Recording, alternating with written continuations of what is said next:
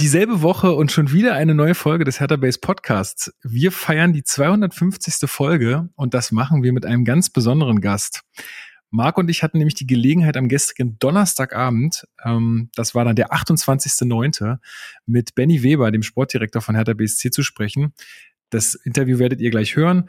Ähm, ja, Marc, wie war das Gespräch für dich? Erzähl mal, tease mal die Leute so ein bisschen an. ich würde vielleicht damit starten, was denn für uns unsere Ziele waren dieser Episode. Und die Ziele waren ja, ihn als Menschen besser kennenzulernen, den Job des Sportdirektoren besser kennenzulernen und auch die Transferphase, die Benny Weber jetzt hinter sich hat als Hauptverantwortlicher, besser zu durchdringen. Wie funktioniert ein Transfer überhaupt und so weiter. Und da auch mal mit gewissen Mythen ähm, und Glaubenssätzen ein bisschen aufzuräumen und die mal zu durchbrechen. Und das alles in einer Art und Weise, die möglichst zeitlos ist. Sprich, man sollte sich die Folge auch noch in einem Jahr, zwei Jahren geben können und immer noch sich denken, ja, ist spannend. So. Und gemessen daran auch, finde ich, war das ähm, ich kann ja jetzt nur für mich sprechen, die Zuhörenden und Zuschauenden können ja am Ende sagen, ihr erzählt ja hier völligen Quatsch, war gar nicht so, aber ich bin sehr zufrieden gewesen. Ich bin sehr zufrieden aus dieser Folge rausgegangen. Mein Gefühl war, dass das, und das war so, sobald Benny Weber den Raum ja auch betrat, war das sofort auf Augenhöhe, war das sofort sehr menschlich. Es gab da er gar kein Du angeboten. Genau, er also hat uns so. das Du angeboten. Auch da können wir schon mal sagen, wertet das nicht als Zeichen einer fehlenden Distanz oder so. Bei Hertha BSC wird sich geduzt und genau. die Fragen bleiben dieselben. Ähm, aber ich fand, das hat sofort, das war sofort sehr menschlich und war deswegen auch sehr angenehm und harmonisch, ohne dass wir jetzt kritische Fragen deswegen weggelassen hätten, das nicht. Aber es hat auf jeden Fall geweibt und ich glaube, das sollte die Folge auch dahingehend sehr angenehm machen, dass da ein angenehmer Fluss drin war. Ich kann ja auch da sagen, wir hatten vor der Folge ihm ja noch angeboten, ey, erster Podcast in der Länge, wenn du mal nach einer Stunde sagen möchtest, hier mal eine Pause, ist das voll okay für uns hat er nicht gemacht. Stattdessen war es eher so, dass du nach zwei Stunden ja gesagt hast, so jetzt noch äh, so drei Fragen, wir sind über der Zwei-Stunden-Marke und er von sich aus mit so einer Geste angezeigt hat, du, also Leute, ich kann hier noch. ähm, das zeigt ja auch, dass er offensichtlich Spaß daran hatte und dementsprechend bin ich da mit einem sehr positiven Ausdruck, äh, Eindruck rausgegangen. Wie ging es denn dir? Ja, mir, also kann ich kaum was hinzufügen. Also ich fand es auch äh, ein sehr, sehr angenehmes Gespräch. Wir sind ja da auch nicht angetreten, äh, um jetzt irgendwelche Schlagzeilen zu produzieren, sondern wie du gesagt hast, genau diese äh, drei ähm, Dinge, ihn besser kennenlernen, den Job besser verstehen und halt auch dann schon auch die erste Transferphase noch mal so ein bisschen beleuchten. Da sind natürlich Themen auch, die sehr aktuell sind, dann irgendwie aufgekommen. Ähm, was wir nicht behandelt haben, und das an der Stelle auch gesagt, ist das ganze Thema Gersbeck. Ähm, das war zu dem Zeitpunkt einfach alles noch ja unklar oder es waren denn gerade die ersten Meldungen raus, aber wir haben von vornherein gesagt, wir behandeln das Thema nicht. Ähm, das machen wir dann an andere, äh, anderer Stelle nochmal. Ähm, da ist eh noch viel zu viel abzuwarten, als dass man da jetzt noch irgendwelche, ähm, ja, sich schon irgendwelche Meinungen bilden kann aus meiner Sicht. Und er hätte auch, glaube ich, nur politische Antworten gegeben, die keinen von uns es zufriedengestellt hätten. Äh, insofern, glaube ich, wäre das eh Quatsch gewesen. Gehe ich mit. Ähm, ich glaube, wir wollten unsere Zeit ja auch bestmöglich nutzen. So. Und wenn wir sagen, wir machen eine zwei Stunden plus-minus Folge, möchten wir diese Zeit möglichst gut nutzen und die, dann ein Thema aufzurollen, wo wir vertröstende Antworten bekommen oder Antworten im Sinne von, dazu kann ich jetzt aktuell nichts sagen, bekommen, hilft das nicht. Und die Leute hören das ja gerade für uns gesehen in der Zukunft, wo gewisse Entscheidungen auch gefallen sein werden.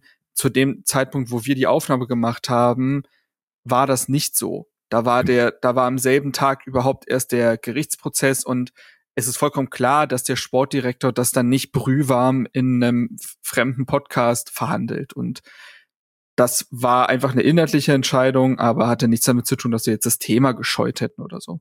Ganz genau. Wir haben auch ein paar Dinge einfach äh, aufgrund der Fülle der Fragen ja. irgendwie dann rausgelassen, also gar nicht bewusst, aber äh, irgendwie sind, sind sie nicht zur Sprache gekommen. Es ging so ein bisschen über seinen Weggang auch von Hertha BSC damals. Aber auch da äh, kann man vielleicht noch mal in der zweiten Folge irgendwie ein bisschen aufrollen, ähm, wenn er dann auch ein bisschen länger ähm, bei uns ist. Also ich glaube, ich, ich ich nehme jetzt nicht zu viel vorweg, wenn man sagt, da, da könnte schon noch mal ein zweites Gespräch irgendwann kommen. Ähm, Und genau, das sowas haben wir jetzt äh, nicht besprochen, ist sicherlich äh, auch ein interessanter Punkt, aber äh, werdet ihr vermissen müssen, weil, wie gesagt, alles konnten wir dann in die zwei Stunden auch nicht reinpressen. Aber es ist, sind genug super Themen dabei. Ähm, also wirklich, wie läuft so eine Trainerentlassung ab? Wie baut er sein Netzwerk aus als äh, Sportdirektor und so? Also das, ich habe sehr, sehr viel gelernt. Ich ja. äh, hoffe, ihr habt damit jetzt Spaß. Und ähm, ja, wir feiern ein bisschen die 250. Folge. Äh, genau. Wenn ihr das jetzt als Podcast hört, könnt ihr das auch natürlich gerne weiter tun. Ihr könnt aber auch mal bei YouTube rüber ähm, zu YouTube rüber, gehen, denn da hat sich unser äh, Videomann äh, Marco alle alle Mühe gegeben, ja. diesmal mit richtig geiler Kamera, die er extra gemietet hat äh, und ein bisschen Schnitt und äh, also mit irgendwie ja verschiedenen Kameras da gearbeitet. Also da äh, geht da auch mal rüber und guckt euch das an. Das fand ich ganz großartig ungesehen, denn auch das Produkt haben wir ja noch genau. gar nicht gesehen, würde ich das genauso teilen. Also ich weiß noch, wie Benny oder auch eine Vera Krings, die Pressesprecherin, etwas verdutzt in diesen Raum kam. Wir haben da einmal diesen Raum, der sonst für Vertragsunterzeichnung und so weiter genutzt wird, einmal komplett auf den Kopf gestellt, weil dann mit Kameras und Lichtboxen und Mikrofonständern und so weiter gearbeitet wurde. Und ähm, ja, ich habe in dem Moment auch so ein bisschen zurückgedacht, auch aufgrund des Jubiläums, wie das alles mal angefangen hat und wo wir jetzt dann auch rein technisch sind, ähm, ist schon eine andere Welt, macht mich sehr stolz. Es macht mich sehr stolz, dass wir diese Aufnahme hinbekommen haben. Es freut mich, dass sich Hertha diesem Medium immer mehr auch öffnet und annimmt. Das äh, war das erstmal bei Werner Gegenbauer der Fall, aber da natürlich noch sehr zaghaft. Das war dann mit Kai Bernstein schon eine sehr lockere Geschichte, würde ich behaupten. Und ist jetzt mit Benny Weber eigentlich genauso weitergegangen. Und ich bin sehr gespannt, was wir da in Zukunft inhaltlich auch noch umsetzen können. Ja, und jetzt haben wir schon wieder genug gelabert. Ja. Wir gehen jetzt rein in die Folge. So. Viel Spaß mit dem Hertha Base Podcast, mit uns beiden und natürlich vor allem mit Benny Weber. Let's go. Go! Hallo Hertha-Fans! Das ist der Hertha Base Podcast mit Lukas Kloss und Marc Schwitzky.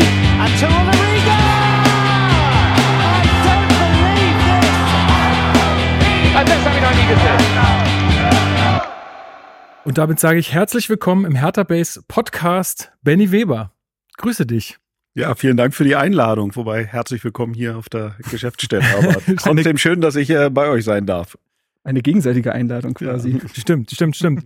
Ja, mein Name ist Lukas. Ich bin wie immer euer Moderator dieser blau-weißen Fußballsendung und ähm, ihr wisst ja, normalerweise sprechen wir hier einmal die Woche über Hertha BSC und alles, was so gerade im Hier und Jetzt passiert.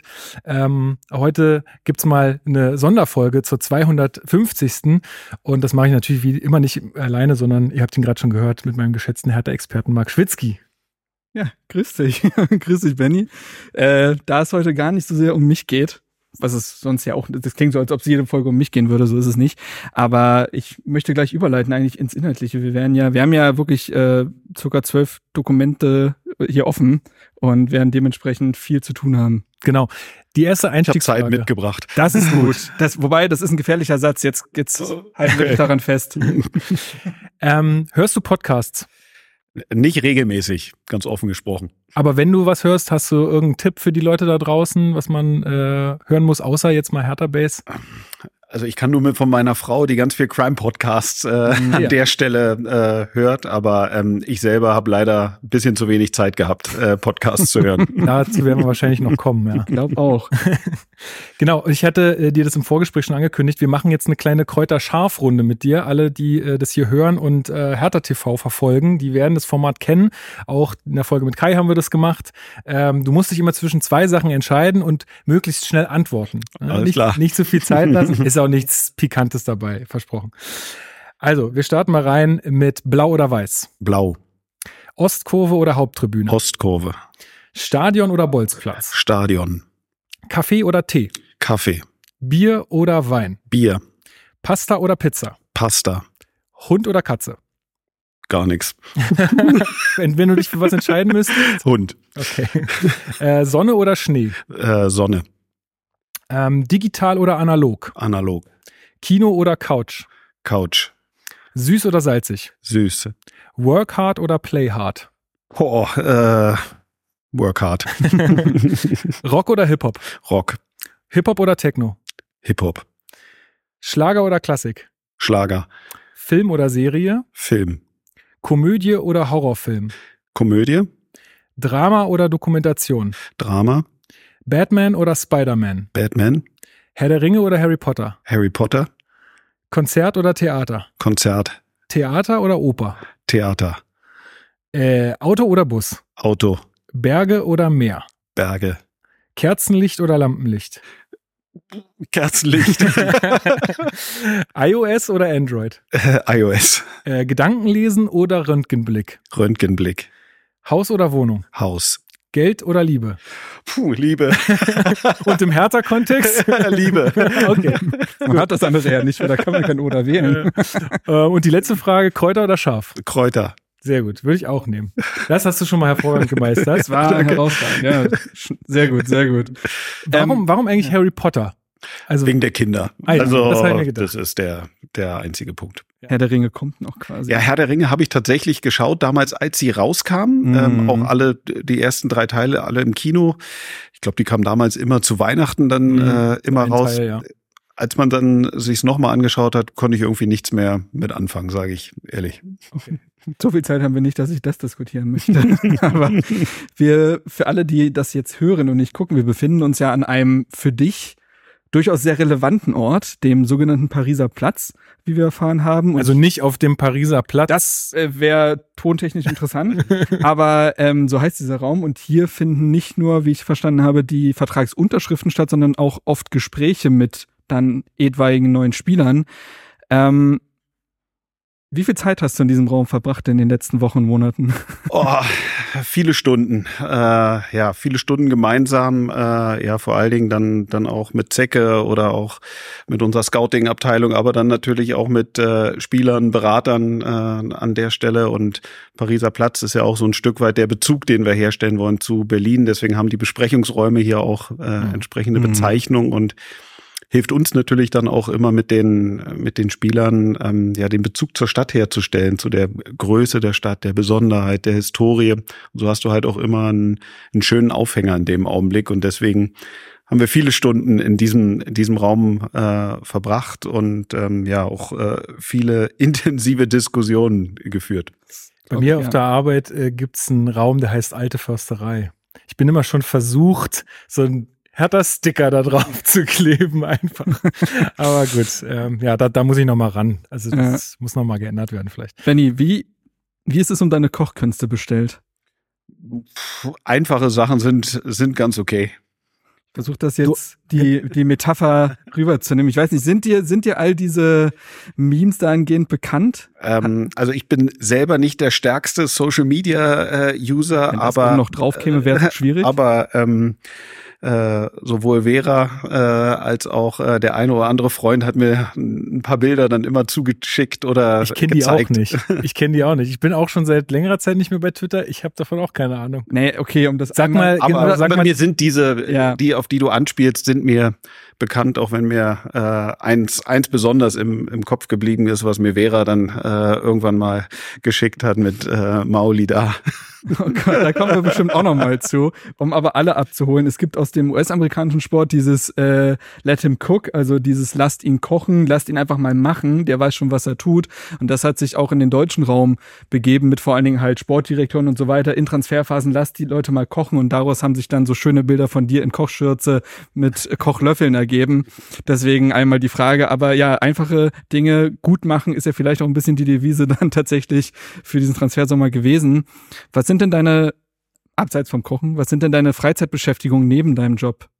Klar, wenn äh, die Zeit zulässt, vor allen Dingen mit der Familie, mit meinen, mit meinen beiden Kids, die die Zeit verbringen, aber sonst Sport, also alles, was Ja. irgendwo mit Sport zu tun hat, versuche ich natürlich dann auch äh, auch Sport gucken viel. Also mal abseits vom Fußball irgendwas schon. im Also amerikanischen Raum irgendwie. Äh, pf, Ehrlicherweise so, äh, bin ich ja auch so ein bisschen so ein, so ein heldengeprägter äh, Mhm. Typ. Also wenn, ähm, sag ich mal, Basketball fand man natürlich den Sommer gut. Ja, wenn es ja. die Handballer dann äh, Mhm. mal wieder ja. gut machen, verfolge ich äh, sowas gerne. Auch mal American Football schon, aber sonst äh, ganz, ganz viel Fußball. Ja, gut. Das ähm, ist wahrscheinlich ja auch dann so halb Job, ne? Also man guckt dann schon immer mal mit, mit dem Auge so drauf, oder? Ist so, ist so, weil du auch in der Regel äh, bei den Spielen, wie du guckst, irgend, einen Spieler kennst du halt immer irgendwie oder mhm. verfolgst mhm. den, deswegen guckst du da immer mit einem mit einem Auge dann auch auch einfach hin und das ist dann selten einfach nur nur so ein nur so ein Schauen. Ja, natürlich. Ähm, was sind denn so? Wir waren ja gerade bei Orten in Berlin, Pariser Platz. Was sind denn so deine Lieblingsorte in Berlin? Also wo außer jetzt zu Hause ähm, hältst du dich gerne auf, jetzt ohne zu verraten, wo du gerne immer essen gehst oder äh, so, aber was sind so die Orte, wo du gerne bist in Berlin?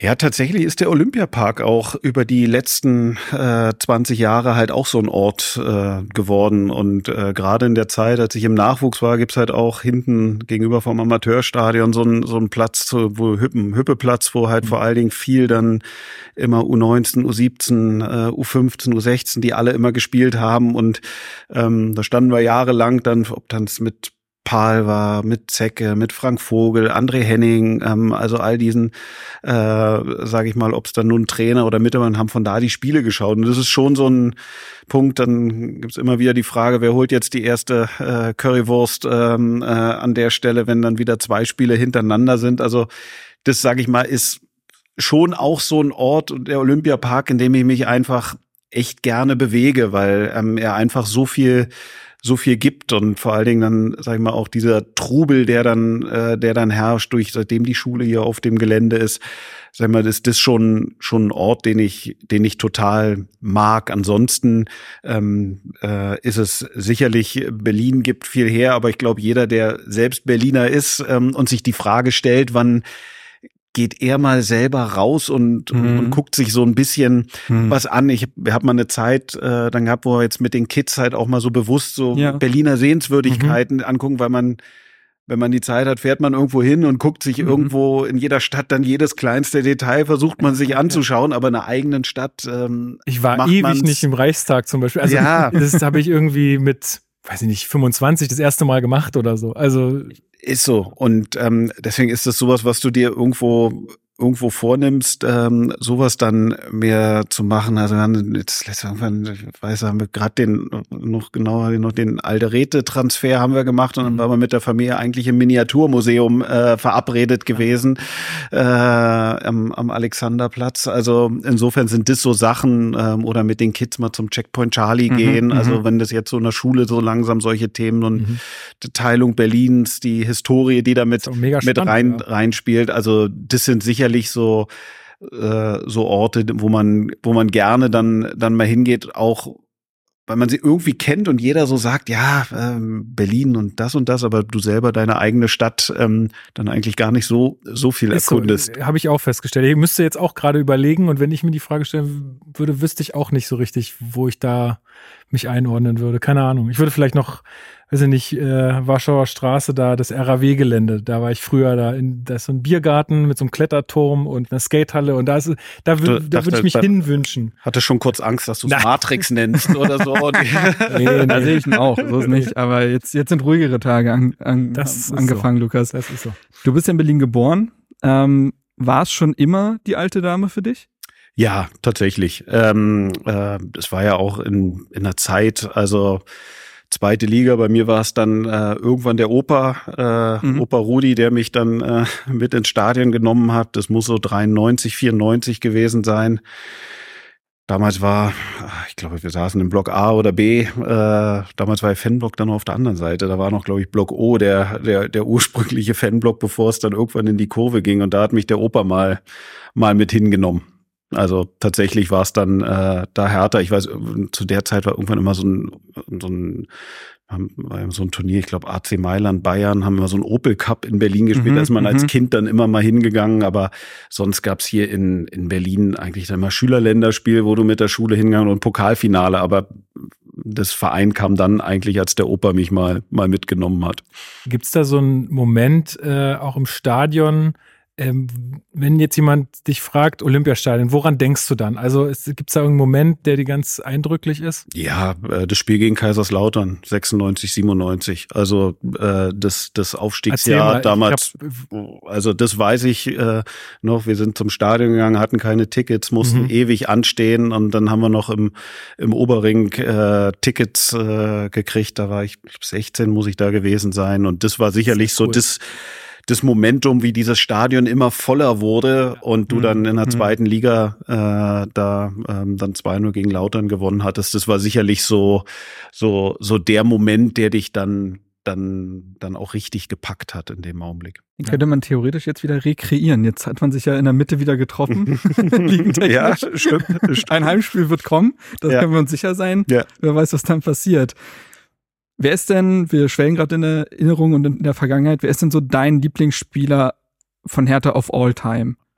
Ich glaube, das ist Marcelinho. Also das ist einfach, wenn man in der Phase ähm, einfach äh, zu Hertha gegangen ist und das so miterlebt hat. Also ähm, da kommt man an, an Marcelinho einfach, ja. einfach nicht, nicht vorbei. Müssen, wir müssen den Namen eigentlich rausnehmen aus der Frage. Es ist genau, man will, man will, im, naja, nee. am Ende des Tages äh, ist das so diese Klischee-Antwort, die aber einfach wahr ist. Also ähm, auch spätere Generation, also ist ja eigentlich dieselbe Generation, aber äh, die ersten zwei Namen, die irgendwie immer genannt werden, habe ich das Gefühl zumindest, sind äh, Marcelino und Marco Pantelic. Ja. So, weil die wahrscheinlich auch so ein Stück weit nicht nur sportlich erfolgreich waren, sondern ja auch die damalige Hertha und diese Stadt Berlin auch verkörpert haben. Ist so, ähm, vielleicht bei mir Marcelinho fast noch mehr, weil da der Bezug gar nicht äh, so eng war, weil mhm. ich ihn mhm. noch mehr als Fan äh, mhm. erlebt mhm. habe, während äh, Pantelic, Marco Pantelic schon so war. Da habe ich hier schon, war ich hier schon tätig während meines Studiums, habe mit ihm damals hier Medizincheck gemacht, mit ihm äh, mich um seine Aufenthaltsgenehmigung äh, gekümmert. Da hat man ihn irgendwie anders erlebt, war ein Riesenkicker und Marcelinho war noch mal so ein Stück weit. Idol. Äh, Oder also so ein, ja, konnte man so ein bisschen auf. Genau, man mhm. habe ihn hier in der Zeit auch noch auch noch erlebt, aber ähm, das war einfach ein, ein Wahnsinnskicker. Du wurdest gerade, also du hast gerade Opa Rudi erwähnt. Wie wurdest du denn mit dem Fußball sozialisiert und hast du selbst gespielt? Ich habe gespielt. Äh, äh, VfB Hermsdorf, ganz im Ach, Norden, äh, ah, ja. äh, war war mein Verein. Da habe ich habe ich gekickt. Ähm, auch gegen gespielt. Ja, ich habe ich bin da zur Schule gegangen. Äh, auf der Salvator-Schule war ich früher. Hm. Da. Ich war auf der Georg Herwig, ist ah, ja. nicht äh, so weit weg. Stimmt. Äh, das ist alles eine also, Ecke. Also ich habe bei Nordberliner SC gespielt, also es ist ja. ja. alles ein Raum. Und war auf der äh, Fließtal Grundschule und die hat, der VfB Hermsdorf ist direkt dahinter hm. und damals noch mit einem schönen Asche, oben ein sehr schöner Rasenplatz damals, unten äh, eine klassische schwarze Ascheplatz und da habe ich angefangen äh, zu kicken ähm, und und zu spielen und ähm, ja, das, das habe ich dort in, beim VfB Hermsdorf gemacht. Und dann ist es dann auch da so so gut gewesen oder hast du da so viel Spaß dran gehabt, dass du auch gesagt hast, ich will da irgendwann mal hin? Also ich will irgendwann mal was mit Sport, Le genau Leistungssport machen? Ja, ich ich habe halt relativ fix, äh, glaube ich, gemerkt, dass ich äh, dass ich sehr schnell bin, aber vielleicht das eine oder andere dann in dem Augenblick äh, äh, fehlt. Deswegen habe ich mich auch vom äh, Neuner, vom Stürmer in meiner Fußballkarriere irgendwann zum rechten Verteidiger. Da war noch nicht der Spielmacher. Das ist der, das ist der Lukas Piszczek. Ja, äh, war aber war aber noch nicht der äh, der Spielmacher-Typ zu zu, der Zeit und habe mich dann äh, fürs Sportstudium äh, entschieden, habe immer weiter gekickt, aber habe gemerkt, für, mhm. für mehr wird es, wird es nicht reichen. Sportwissenschaftler, Marketingmitarbeiter, Sponsoring, Leiter der Nachwuchsabteilung, Sportdirektor. Du kennst diesen Verein jetzt seit schon 20 Jahren. Was ist Hertha BSC für dich? Was macht diesen Verein aus und warum bist du schon so lange hier und jetzt wieder auch da? Naja, ähm, Hertha, was macht es? Also es ist äh, schon so ein Stück weit auch, auch Heimat für mich und auch einfach, ähm, ist, ist einfach was, wo du, ähm, also ich habe mal so schön gesagt, ich bin noch nie hierher gegangen und musste hierher gehen mhm. oder habe mich ähm, hierher gequält. Ähm, ich hab, bin damals als Jugendlicher ins, ins Stadion gegangen, wie glaube ich viele dann mit mit Kumpels, habe dann angefangen Sportwissenschaften zu studieren und bis dann halt auch an einen Punkt gekommen, wo du gesagt hast, okay, jetzt bist du Anfang 20, bist wahrscheinlich bald mit dem Studium auch, auch durch und, und, und was machst du dann? Und für mich war klar, ähm, das war 2001, wurde die WM 2006 nach mhm. äh, Berlin, äh, nach Deutschland vergeben.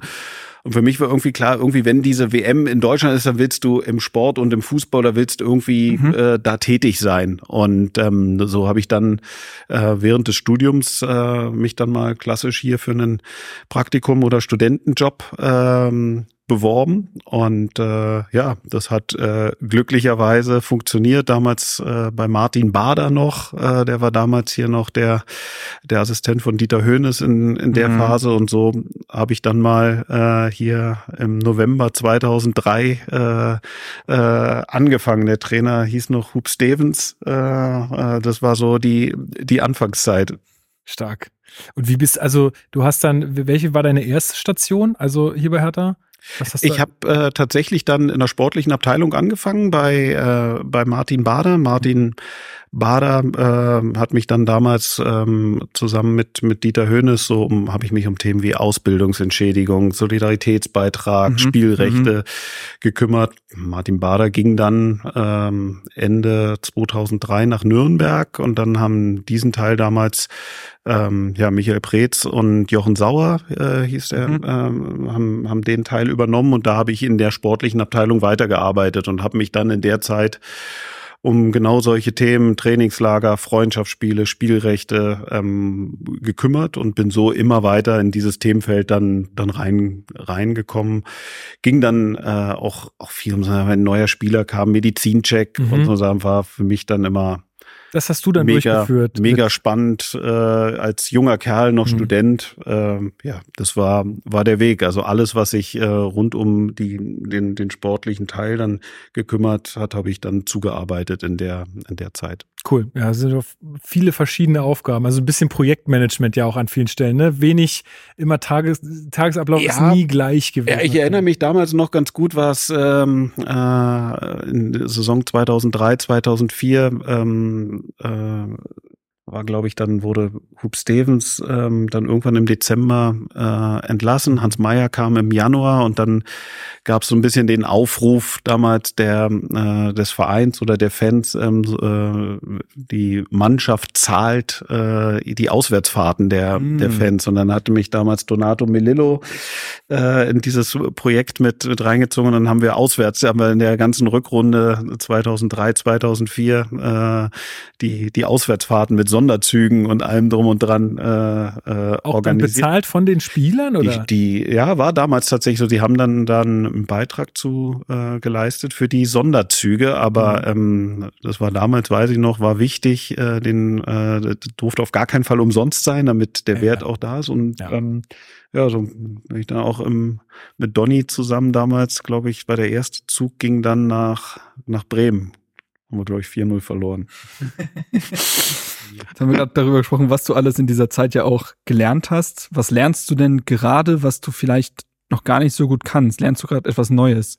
Ah, ich glaube, jeder lernt jeden Tag was, was er nicht kann. Also es ist, es ist, glaube ich, äh, einfach so. Ich glaube, das ist auch schwer, das selber zu bewerten hm. in dem Augen, in, in dem Augenblick. Aber ich glaube, jeder äh, lernt jeden Tag was dazu. Du musst halt nur offen und mit offenen Augen äh, durch die Welt laufen, weil ähm, äh, ich würde würd nie sagen, du, du kannst schon alles und ich glaube, du kannst von jedem äh, irgendwo was, was mitnehmen. Du musst halt nur auch offen sein in dem Moment. Deswegen lerne ich jetzt alleine schon bei euch hier heute auch wieder was. Also insofern äh, ähm, gern geschehen. Ja, also Du warst, das ist ja dein erster, na, nicht dein ganz erster Podcast, ich glaube im Vereinseigenen, im Hertha und R warst du auch schon mal zu Gast, oder? Hertha Echo bei Manne Sangel ah, war ich. Äh, schöne Grüße an der ich, Stelle. Äh, der hatte mich, äh, äh, als ich im, im Nachwuchs war, mal eingel eingeladen und ähm, da war ich da. Ich weiß, ich bin ich dachte, ich muss nur für einen, kurzen Teil hinkommen. Äh, das und, und war, er nicht. Nein, und war dann viel zu spät und kam dann wirklich nur für den letzten Teil. Und die hatten dann gewartet, war mir mega unangenehm gewesen. Ähm, aber ich bin dann 2018, als wir dann, ähm, als wir mit der A-Jugend die, die deutsche Meisterschaft gewonnen mhm. haben, bin ich, oder hat er mich nochmal eingeladen. Dann habe ich dann den, den Pokal oder durfte ich den Pokal mitbringen und ähm, dann äh, war es, war es, glaube ich, auch eine, eine schöne äh, Wiedergut gut machen für das zu spät kommen, das eine Mal. Ja, schön. Ähm, womit bist du gerade so am meisten beschäftigt? Also jetzt ist ja Transferphase rum. Wir kommen gleich noch ein bisschen dazu. Was ist denn so, was ist denn gerade, jetzt gar nicht mehr so generell, sondern gerade das, was, womit du am meisten dich beschäftigst? Na, ist schon ein Stück weit äh, in, den, in den Alltag kommen. Also auch die Sachen, die du in dieser, diesen letzten drei Monaten, wo es wirklich viel ja drum ging ähm, gemeinsam mit dem ganzen Team, weil es gehört auch einfach dazu. Es ist nie einer alleine. Es steht wirklich ähm, eine, eine, eine echt gute Mannschaft dahinter, die, die jeden Tag mitgeholfen hat. Und jetzt geht es ein Stück weit drum, den, den Alltag zu machen. Es geht natürlich um die Mannschaft, es geht um äh, die Spiele, es geht aber auch weiter um die, die Strukturen drumherum. Aber es geht auch schon wieder drum, den, ja. den Januar auch ein Stück weit vorzubereiten, weil natürlich guckst du jetzt, wie die Sachen, ähm, die du dir gemeinsam vorher ausgedacht hast, wie die funktionieren. Du mhm. siehst, wie Sachen ähm, immer besser äh, gehen, aber vielleicht auch, wo du halt sagst, da musst du halt ein, ein Stück weit hinschauen. Und dann geht's aber natürlich auch um den, um den ganzen Stab äh, im sportlichen Bereich, dass du ähm, da natürlich auch ähm, jetzt, sag ich mal, Sachen, die vielleicht ein bisschen bisschen liegen geblieben sind in den, in den letzten Wochen und Monaten, dann einfach, einfach mhm. nachholst. Kommen wir mal, kommen wir mal zu deiner noch sehr jungen Amtszeit. Du bist im Januar ziemlich überraschend zu Hertha zurückgekehrt. Wahrscheinlich auch für dich selber sehr überraschend. Damals hast du auf der PK gesagt, dass du auch nicht gedacht hast, so schnell zurückzukommen und dass du äh, dich freust, diese riesige Aufgabe anzunehmen. Hättest du damals gedacht, auch wenn du es selber ja ein Stück weit so benannt hast, dass dein Job in den kommenden Monaten so schwer werden würde? Da war der äh, Verein, ähm, also ob's äh, dann die Gremien oder auch die Geschäftsführung um Tom äh, Tom Herrich, die waren schon schon echt transparent im Vorfeld. Also du du wusstest auf was du dich mhm. auf was du mhm. dich einlässt. Ähm, glaube, trotzdem wäre es jetzt gelogen zu sagen, dass du diese ganze Bandbreite zu 100 Prozent an dem Tag oder in dem Augenblick hättest bewerten können. Aber du, du wusstest ähm, um die, sage ich mal, wirtschaftliche Gemengelage, du wusstest um die sportliche Gemengelage und natürlich war es in der Phase, sage ich mal, herausfordernd, das war intensiv und natürlich dann auch zum Schluss, also wenn man dann über das Thema Abstieg schon auch, auch extrem emotional. Also das, das fasst dann vielleicht auch am, am besten zusammen, weil, sag ich mal, diese Bandbreite, ähm, die dann natürlich, natürlich kam mit, sag ich mal, der sportlichen Situation, mhm. dann natürlich irgendwann das Thema ähm, Trainerwechsel, bis hin dann zum, bis wir dann, bis es dann Fakt war mit diesem Moment beim Bochum-Spiel, auch wenn wir uns ja ehrlich lange auf diesen Moment, ich will nicht sagen vorbereiten äh, konnten, aber wie er dann auch gekommen mhm. ist, weil wir haben auch in den Wochen davor immer gesagt, also du willst in dieses letzte Spiel kommen. Ja, ähm, ja, also ja. ich glaube, das ging, ging allen so, aber wie es dann auch gegen Bochum passiert ist, ich weiß auch noch, ich glaube, wir hatten noch eine Chance aufs 2-0 von, ich glaube, es war Iuke, der dann, äh, der geht gegen, gegen Pfosten ja. oder so. Und dann, dann kommt diese Ecke. Ich bin gerade unten äh, runtergekommen und stand dann an einer, äh, an der Bank und siehst noch, wie dann diese letzte Ecke da rein und denkst, kann wohl nicht wahr sein, dass du jetzt in dem Augenblick dieses Tor kriegst. Und du warst ja wie, wie gelähmt in, in, in dem Augenblick. Aber obwohl du wusstest, dass es kommt, das war ja, ja auch, glaube ich, kurz danach gesagt, war ein Sinnbild der ganzen Saison und genau mhm. so war es, dass es auch genau so in dem genau Augenblick so ja. passiert und danach das Spiel zu Ende ist und äh, du sagst, äh, äh, es kann doch jetzt nicht noch mal eins oben oben drauf kommen. Wie schnell bist denn du danach in den Modus gekommen, dass du gesagt hast, ähm, es war vielleicht auch irgendwo nicht nötig. Ich weiß, alle im Verein haben immer gesagt, nein, und der Abstieg ist auf keinen Fall. Aber bist du vielleicht irgendwann auch zu dem Punkt gekommen, dass du gesagt hast, okay, dieser Abstieg, den müssen wir jetzt auch irgendwie als Chance sehen?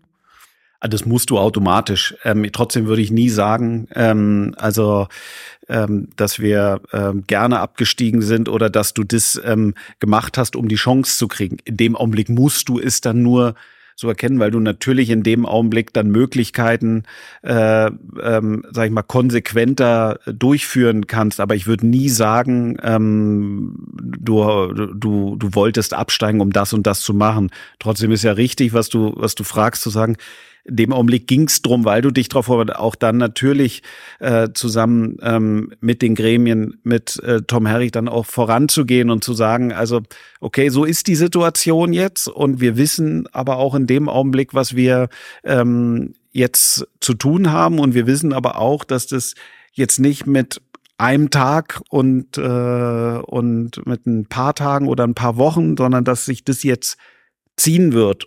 Uns hat ehrlicherweise geholfen, ähm, dass es dann eine Woche vorher schon feststand, wir dann vor dem Wolfsburg-Spiel, dass wir die ganze Woche schon dann nutzen konnten, mhm. um mit mhm. allen Spielern, die noch hier waren, wirklich ein, ein Gespräch zu führen, Zecke mhm. ähm, und, und ich, um auch ein Gefühl zu kriegen, wer ist bereit, einen Weg mitzugehen, wie sehen wir die Sachen, um dann halt auch da sehr äh, transparent miteinander einfach, einfach umzugehen, um dann halt da auch unsere äh, Schlussfolgerung daraus dann, dann einfach einfach zu ziehen. Nach nur drei Monaten im Amt musstest du deinen ersten Trainer entlassen.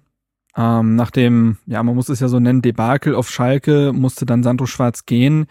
Wie schwer fiel dir diese Entscheidung und wie blickst du auf die Arbeit von Sandro Schwarz zurück? Ja, ähm, also das fällt natürlich nicht leicht, weil wir ja auch ich glaube, alle, die wir äh, Sandro dann kennengelernt haben, auch so sein Umgang, seine, seine Kommunikation, ähm, muss man ja äh, klar sagen, dass das, äh, dass wir uns da nur bedanken können bei, für ihn, für die, für die Arbeit. Das hat halt am Ende nicht, nicht funktioniert in dem Augenblick. Und so war dann ja auch fairerweise das Spiel in Gelsenkirchen ähm, zu bewerten, weil ähm, wir, wir sind gestartet, haben, wenn ich jetzt nur mal so zurückblicke, über die Zeit, nachdem ähm, Zecke und ich dann begonnen mhm. haben. Du hast in Frankfurt gespielt, warst ähm, erste Halbzeit total unterlegen, aber bist auf eine Frankfurter Mannschaft gedacht, die da in dem Augenblick total im Aufwind war, hast dann damals dann die äh, Diskussion um Systemwechsel und, und alles haben wir dann umgestellt gehabt und es hat halt funktioniert, dann kann das Spiel auch nicht anders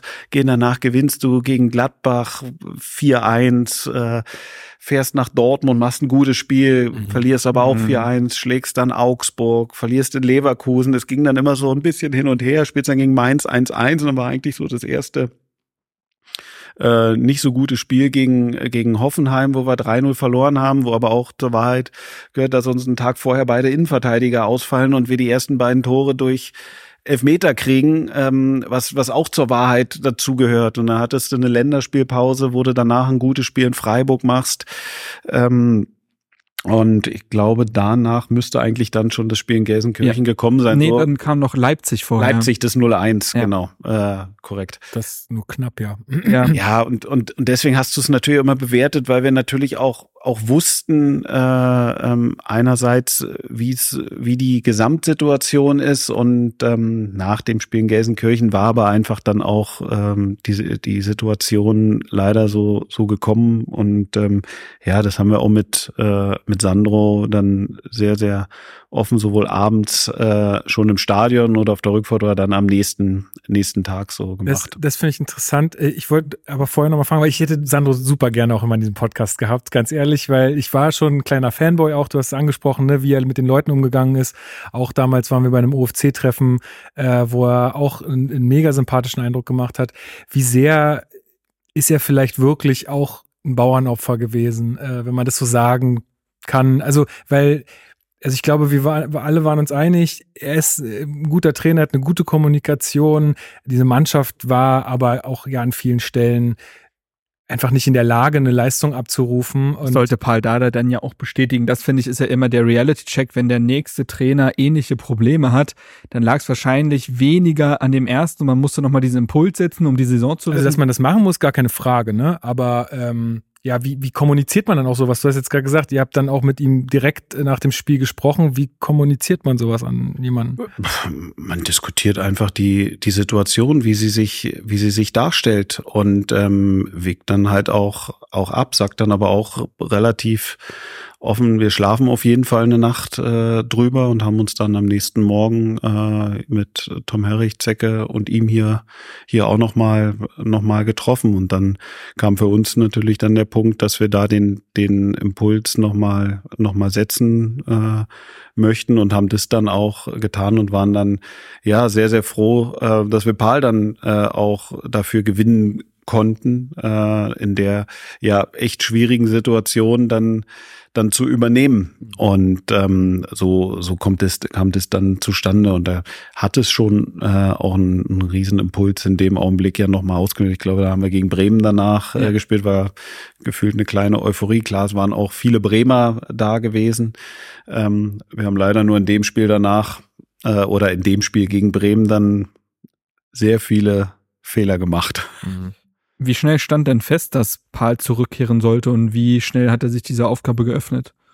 Ja, das war, ich glaube, wir haben Freitagabend gespielt, äh, mhm. ähm, waren dann äh, in der Nacht zurück, haben am Samstagvormittag mit Sandro hier gesprochen und dann ging es natürlich danach drum, ähm, was können wir für eine Lösung finden und dann ähm, haben wir, glaube ich, schon am nächsten Tag es be bekannt gegeben. Also wir haben uns dann am an dem Tag nachmittags mit mit Paul getroffen und der hat gesagt, äh, stand für die Aufgabe sofort zur Verfügung in dem Augenblick dann, dann zu helfen, wo wir ihm ja dann auch sehr dankbar waren, dass er dann so schnell auch, auch einfach zugesagt hat.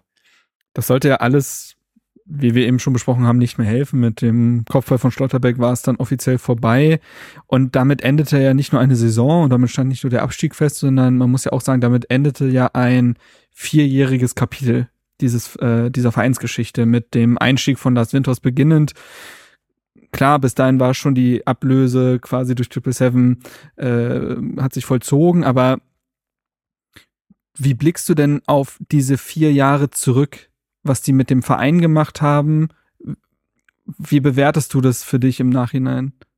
Boah, äh, äh, nicht, also unser äh, Podcast hat's gut getan. Ja, Wir haben richtig viele äh, ja. Hörer bekommen. Super. Schwer, weil in der Zeit einfach so unglaublich viel passiert ist und wenn ich dann einfach nur gefühlt an die äh, zwei Saisons unter Corona-Bedingungen oder mhm. an, zurückdenke, die jetzt irgendwie so weg sind, wenn man mhm, an volle Stadien, ja. volle Auswärtsblöcke und alles äh, denkt und dass ich äh, an einem, an einem Punkt, wenn du dich hier noch mit Hygienekonzept äh, beschäftigst, mit äh, Kleingruppentraining, äh, mit äh, Abstand halten im, im Training oder wenn du mit zwei Gruppen trainierst, äh, weiß ich noch, ähm, die eine durfte in der Hälfte, die andere nur in der Hälfte trainieren und das ist so, das ist, zusammen jubeln. Ja, also wir haben da glaube ich das erste Spiel in äh, auch in Hoffenheim ja, gehabt. Wir ja. hatten äh, gerade, ich glaube Jessica hat in dem Spiel sein sein erstes Spiel dann äh, mhm. gemacht gehabt.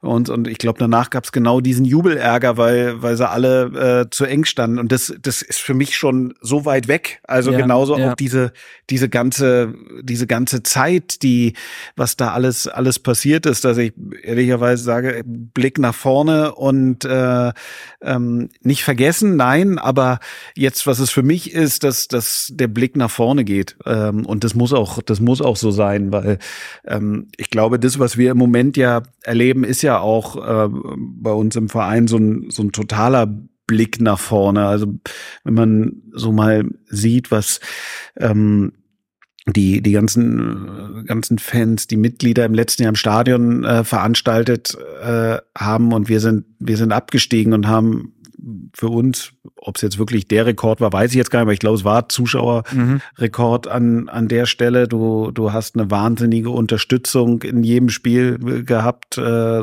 sowohl heim als auch, als auch auswärts und das, und das ging halt immer weiter und das ist ja, sage ich mal, das, das Fundament, äh, was es dann einfach zu, zu stärken äh, gilt. Also ähm, wenn man mal so über, ich glaube, das hatte ich auch direkt danach mal gesagt, also das Fundament äh, des Vereins sind nun mal die Fans und Mitglieder und das haben sie halt in dieser schwierigen Zeit nochmal ganz, ganz deutlich gemacht, dass sie halt einfach einfach da waren und ähm, jetzt nicht noch mal mehr draufgehauen haben, ähm, was ja auch eine Reaktion ist, die man vielleicht nachvollziehen kann. Aber ich glaube, ähm, ähm, viele haben gemerkt, dass man sag ich mal, relativ offen, ehrlich und auch transparent über Sachen spricht, die man machen kann und die halt auch nicht gehen auch kritische Sachen zulässt und darüber spricht. Und ich glaube, das ist ja das, das, das Fundament, was du, was du brauchst, um darauf dann stabil, sage ich mal, den Verein auch wieder, wieder aufbauen zu können. Und das ist, ähm, sag ich mal, das, was, was einen ja auch antreibt jeden Tag, dass du dieses Gespür hast, geh du ehrlich mit mir um, dann mhm. kriegst du auch genau das wieder zurück. Und das hast du ähm, von, von allen, ähm, äh, sag ich mal, selbst in den schwierigen Phasen im letzten Jahr, aber auch jetzt die schwierige Phase der äh, Saisonvorbereitung, ob es dann in den Freundschaftsspielen, Trainingslager oder auch als Feedback dann einfach nur bekommst, nur ähm, das sind, sind ja die Sachen, die, die dann ja auch, auch am meisten Spaß machen. Wenn du das spürst, ähm, aber ähm, auch verantwortungsvoll äh, damit, damit umgehst. Also ich hatte so ein bisschen den Eindruck, dass auch die ganze Windhorst-Zeit oder diese vier Jahre mit, ja, was da alles passiert ist, irgendwie so ein kleiner Katalysator auch für Fans oder Mitglieder im Allgemeinen waren, die sich auch teilweise organisiert haben und die auch gesagt haben, hey, wir müssen hier noch mal mehr anpacken, als wir es vielleicht damals schon gemacht haben und dass das jetzt auch so ein bisschen Früchte trägt in diese Zeit herein, wo man ehrlicherweise, also das nehmen zumindest ich so wahr, dass man da schon ein deutliches Umdenken merkt im Verein, dass man viel transparenter ist, dass man hier sowas stattfinden lassen kann, dass wir als äh, Fanmedium äh, hier mit dir sprechen können und so. Das ist ja alles irgendwie wahrscheinlich auch Resultat dieser Zeit, so ein bisschen. Ja, ob das das Resultat äh, der Zeit ist, aber ich glaube, ähm, es geht ja schon drum, du, du du machst ja was, um die Leute glücklich zu machen. Und ähm, darum geht's eigentlich. Ja, ja und ähm, die die Mannschaft ist äh, dafür da, die Leute natürlich ihnen Freude zu bereiten, am besten mit Siegen. Aber es wird nicht immer nur mit Siegen gehen, aber es geht natürlich auch, wie du dich, äh, wie du dich gibst in dem Augenblick als als Mannschaft, als Mitarbeiter, als mhm. ähm, sage ich mal auch ähm, Verantwortungsträger in dem Augenblick. Aber wie du dann auch mit ähm, Leuten, die auch damit mit Arbeiten einfach umgehst, weil das, das gehört, gehört auch mit dazu. Das, das hört sich jetzt so idealtypisch an, aber natürlich weißt du auch, dass du für manche Themen oder Entscheidungen oder Sachen, die du sagst, dass es dafür Kritik mhm. geben wird. Aber das ist ja ganz, ganz normal. Aber ich kann besser damit umgehen, wenn man mir es ins Gesicht sagt und ich eine Chance habe, was drauf zu erwidern. Dann musst du immer noch nicht es halt wegbekommen. Aber deswegen stimmt's ja, was du in dem Augenblick auch gerade gesagt hast, ob es ein Katalysator war. Ich glaube schon, dass es, dass es wichtig ist, äh, eine Verbindung herzustellen, ohne zu sagen, es es wird jetzt jedes einzelne bis ins letzte Detail immer ausdiskutiert und weil dann wirst du auch nicht zu einem Ergebnis kommen. Aber wenn du deine Entscheidungen, sage ich mal, erklärst, ähm, kannst du zumindest ähm, darauf hoffen, äh, dass ein Verständnis in dem Augenblick wird auch nicht bei jeder Sache funktionieren, aber das versuchst du ja damit nur zu, zu bewirken. Diese Ehrlichkeit, die du jetzt gerade immer wieder auch erwähnst und diese Direktheit ist ja etwas, was auch Paul Dardai immer wieder hervorhebt. Ne? Ich glaube, das ist auch etwas, was, darauf Stimmt. musst du jetzt nicht antworten, aber was, was zwischen ihm und beispielsweise einem Freddy Bobic, glaube ich, sehr lag. Das hat er auch im Nachhinein immer wieder durchscheinen lassen, dass da nicht immer ehrlich miteinander umgegangen wurde. Und vielleicht steht, stehen auch diese vier Jahre in anderen Grabenkämpfen und so weiter genau für das. Jetzt lobt er das aber gerade in Bezug auf dich, in Bezug auf Tom Herrich, in Bezug auf Kai Bernstein. Er ist Trainer geblieben nach dem Abstieg. Wie schnell stand das denn für euch fest? Und warum ist Paul Dada der Richtige für dich in, für diesen Job? Ähm, also Paul ist ja nun mal Herr Tana durch und durch. Ähm, und ähm, Paul hat sich in einer ganz schwierigen Situation, ähm, hat er gesagt, er, er hilft. Ähm, und das, das war ähm, in der letzten Saison schon so. Ähm, wir kennen Paul alle. Äh, ähm, ich kenne ihn auch viele Jahre aus der Zeit, als er noch äh, U15 mhm. Trainer war. Ähm, äh, saßen wir in einem äh, schönen Büro. Äh, auf der links neben mir Paul, auf der anderen Seite Zecke. Levan Kobiaschwili saß da Ach, derzeit äh, noch mit drin, als er aufgehört hatte.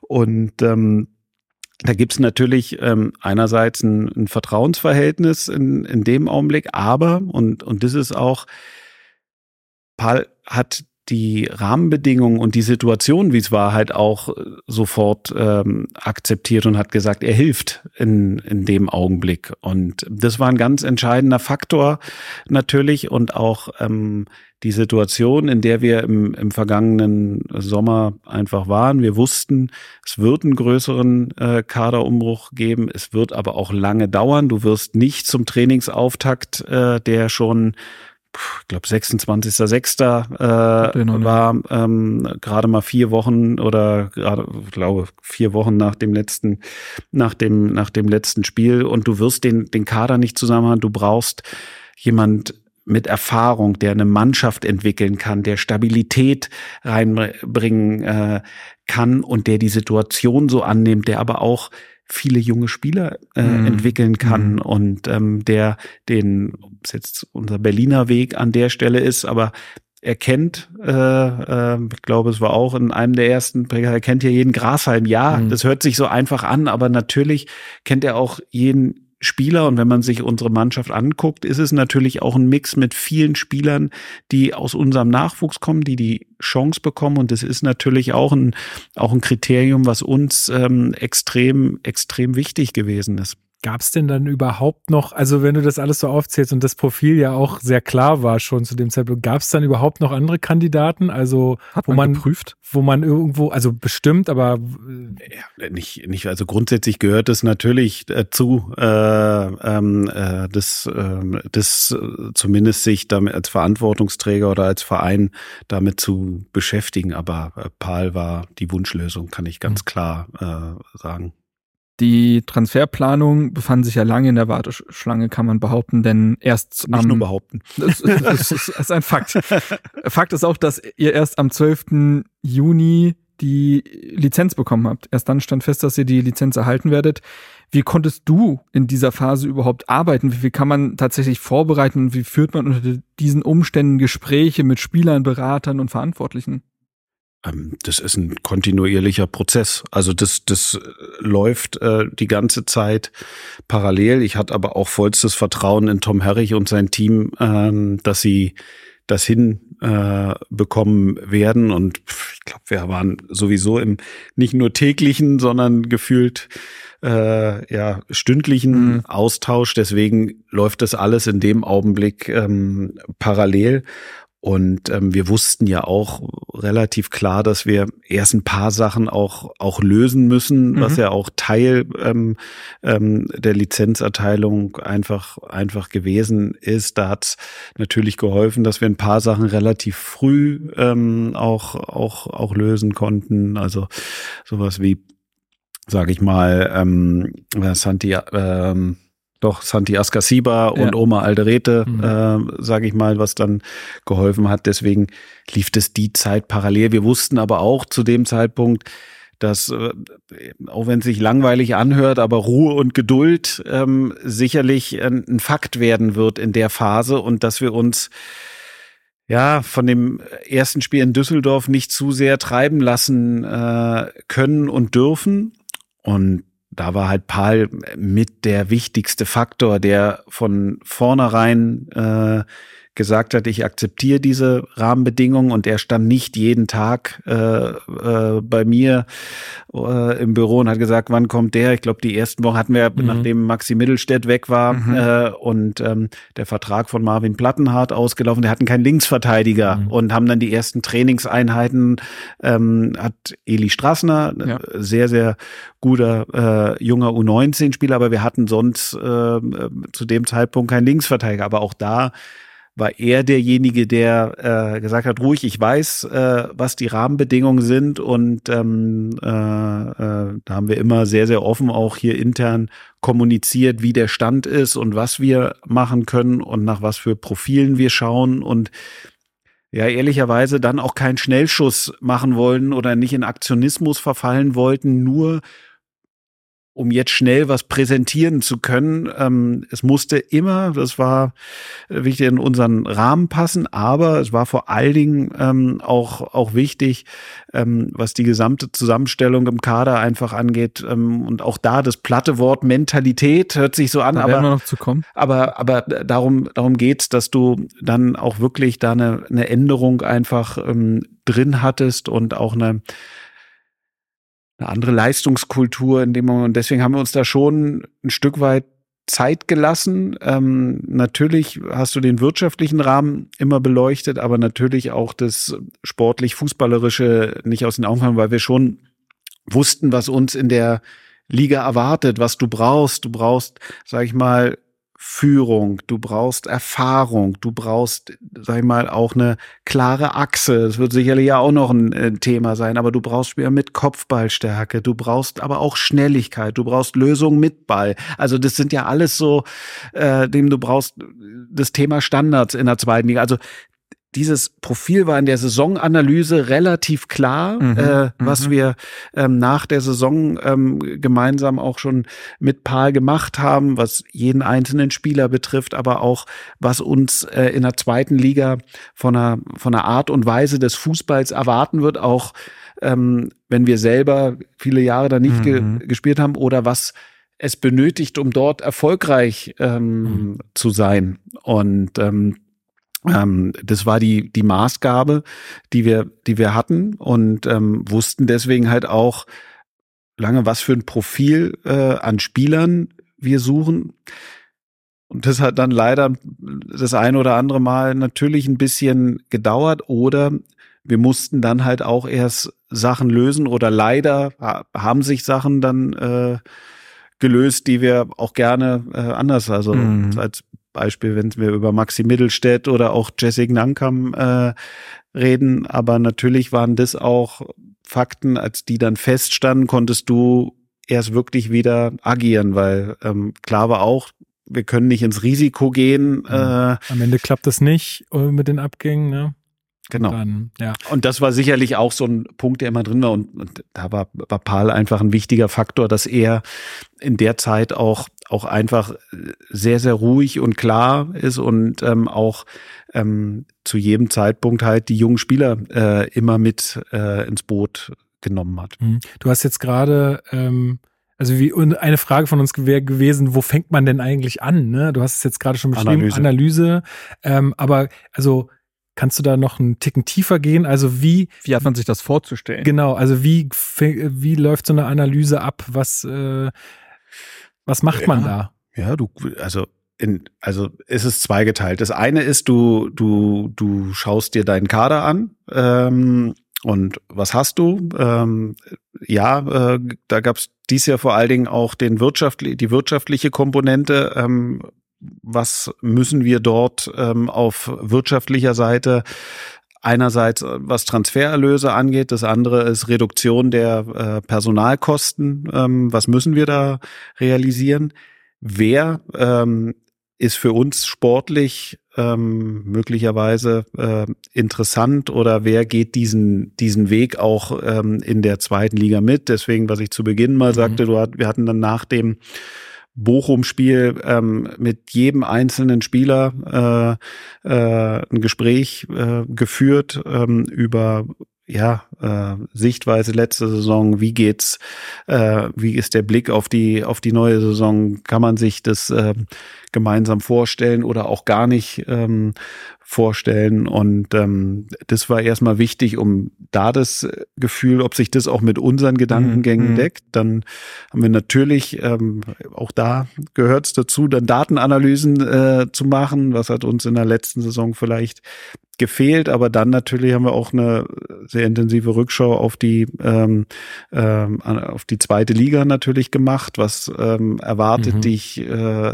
da? Auch ist ja immer so subjektiv wissen wir, glaube ich, alle, wenn du so ein Zweitligaspiel, ja, okay, das ist intensiver, härter, körperlicher. Standards, körperlicher, du brauchst einen großen, kopfballstarken Innenverteidiger, sagt jeder, ja, äh, ähm, und ähm, du, du musst robuster sein, aber mhm. was heißt es jetzt im, im Übertrag ähm, eigentlich für dich, für die Planung? Und das war sicherlich auch mhm. nochmal ein Kernpunkt und dann war es eine und natürlich eine, eine intensive Diskussion auch mit Paul und seinem äh, Trainerteam. Wie sieht er die, die einzelnen Spieler, die da sind und was äh, sehen wir aber auch für Profile, die wir suchen, wo, wo dann vor allen Dingen ähm, wir mit Zecke und äh, der Scouting-Abteilung äh, klare Profile festgelegt haben. Wenn ich eben über Führung, Kopfballstarke, halt sehr, sehr klar gesagt, was wir brauchen. Wir brauchen eine klare Achse in dem Augenblick.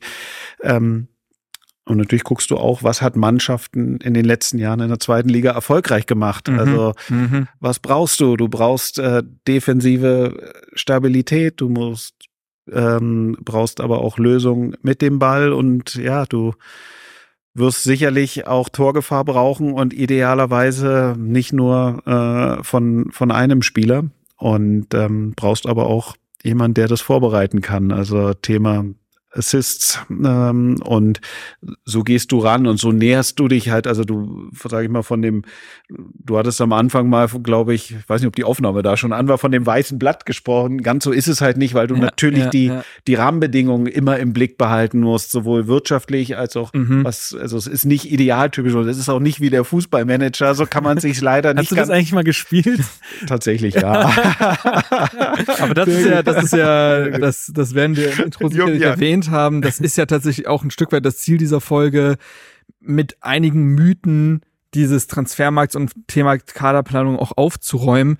Ähm, jetzt, und auch da kann man sich ja theoretisch im äh, Fußballmanager eine Mannschaft aufbauen, die absolut alles hat. Du hast gerade alle Komponenten erwähnt, die es theoretisch in einem Fußballspiel braucht.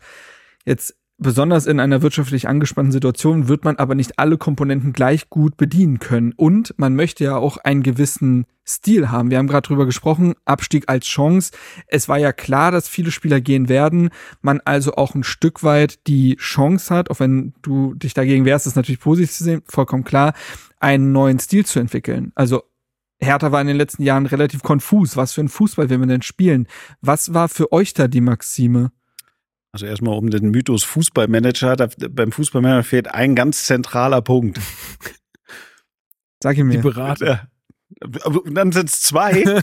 ich hätte gesagt, dass es. Ähm, Sag du es mir. Hm, also was mir auf jeden Fall auffällt, ist, du hast in so Fußballmanager-Simulationen immer einen Transfermarkt, wo alles transparent dargelegt ist, welcher Spieler gerade wie auf dem Markt ist. Und das ist natürlich nicht der Fall. Das, also beziehungsweise hilf mir, vielleicht gibt's dieses Tool mittlerweile, aber ich meine, dass es also, was oder ich habe lange nicht mehr gespielt, aber das Thema Persönlichkeit, Mentalität äh, funktioniert im äh, Fußballmanager nicht. Kann ich jetzt mal äh, oder Klärwerbung machen? Es gibt ja den Sega Manager, Football Manager und die sind mittlerweile so weit, dass Spieler tatsächlich ähm, ein Cha Charakterzüge Ach, haben. Okay, aber auch das, wird nicht schon ein bisschen hin. Nein, auch das wird nicht wie im echten Leben aber, funktionieren. Aber deswegen ist das ein zentraler Punkt ja, ähm, ja. gewesen, ähm, dass wir vor allen Dingen ähm, nach Spielern äh, geschaut haben, die gerade dieses, äh, dieses Attribut ähm, Mentalität, Persönlichkeit vorangehen, was erreichen wollen ähm, und auch ähm, das als Chance begreifen, ähm, die, die Situation, die wir haben und die diesen Weg mitgehen wollen. Deswegen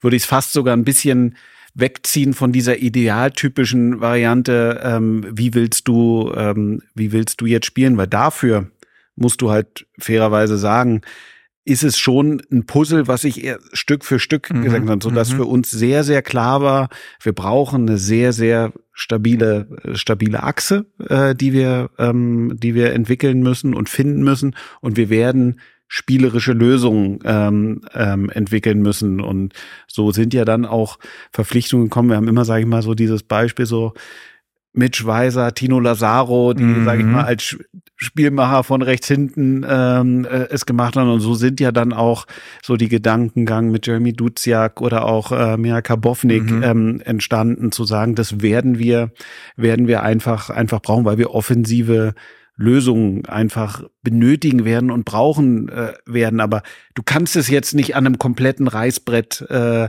in dem Augenblick entwickeln, wenn du einen Umbruch von über 30 ja. äh, Bewegungen einfach einfach hast. Aber natürlich ähm, gibt's ähm, eine Idee und wie du auch rangehst an die Sachen und ähm, ähm, aber du wirst trotzdem immer wieder ähm, auch auch sag ich mal den einen oder anderen Kompro Kompromiss eingehen. Wie identifiziert man denn Spieler mit Mentalität? Also ich meine Toni Leisner, dass der Mentalität mitbringt, das glaube ich, das ist äh, so kann kann man in jedem Fernsehen äh, Dünstet sehen. er ja quasi so, genau. Aus. Also der strahlt das ja absolut aus. Aber äh, wie kriegt man das bei anderen Spielern, die vielleicht auch nicht den äh, Bundesliga oder Zweitliga-Hintergrund haben? Wie kriegt man das daraus? Spricht man viel mit ähm, Leuten, die Wegbegleiter waren? Wie macht ihr das? Also als allerwichtigstes persönliche Gespräch erstmal, um mhm. selber ein Gefühl zu haben, aber natürlich ähm, erzählen können die ja immer viel. Das also ne, ja auch die sagen ja immer, ich ja, ich brenne so für das Trikot und ne, für den Verein. Aber, aber das ähm, ähm, trotzdem ist der persönliche Eindruck äh, immer noch mal und das ist jetzt dann nicht nur das sterile Gespräch äh, in einem Besprechungsraum, mhm. da gehört dann schon auch dazu, dass du hier mal durch die Räumlichkeiten mhm. äh, gehst, dass du sicherlich auch mal rüber ins Stadion gehst und dann auch mal so ein bisschen das, äh, das aufweichst. Aber natürlich sprichst du mit Weggefährten.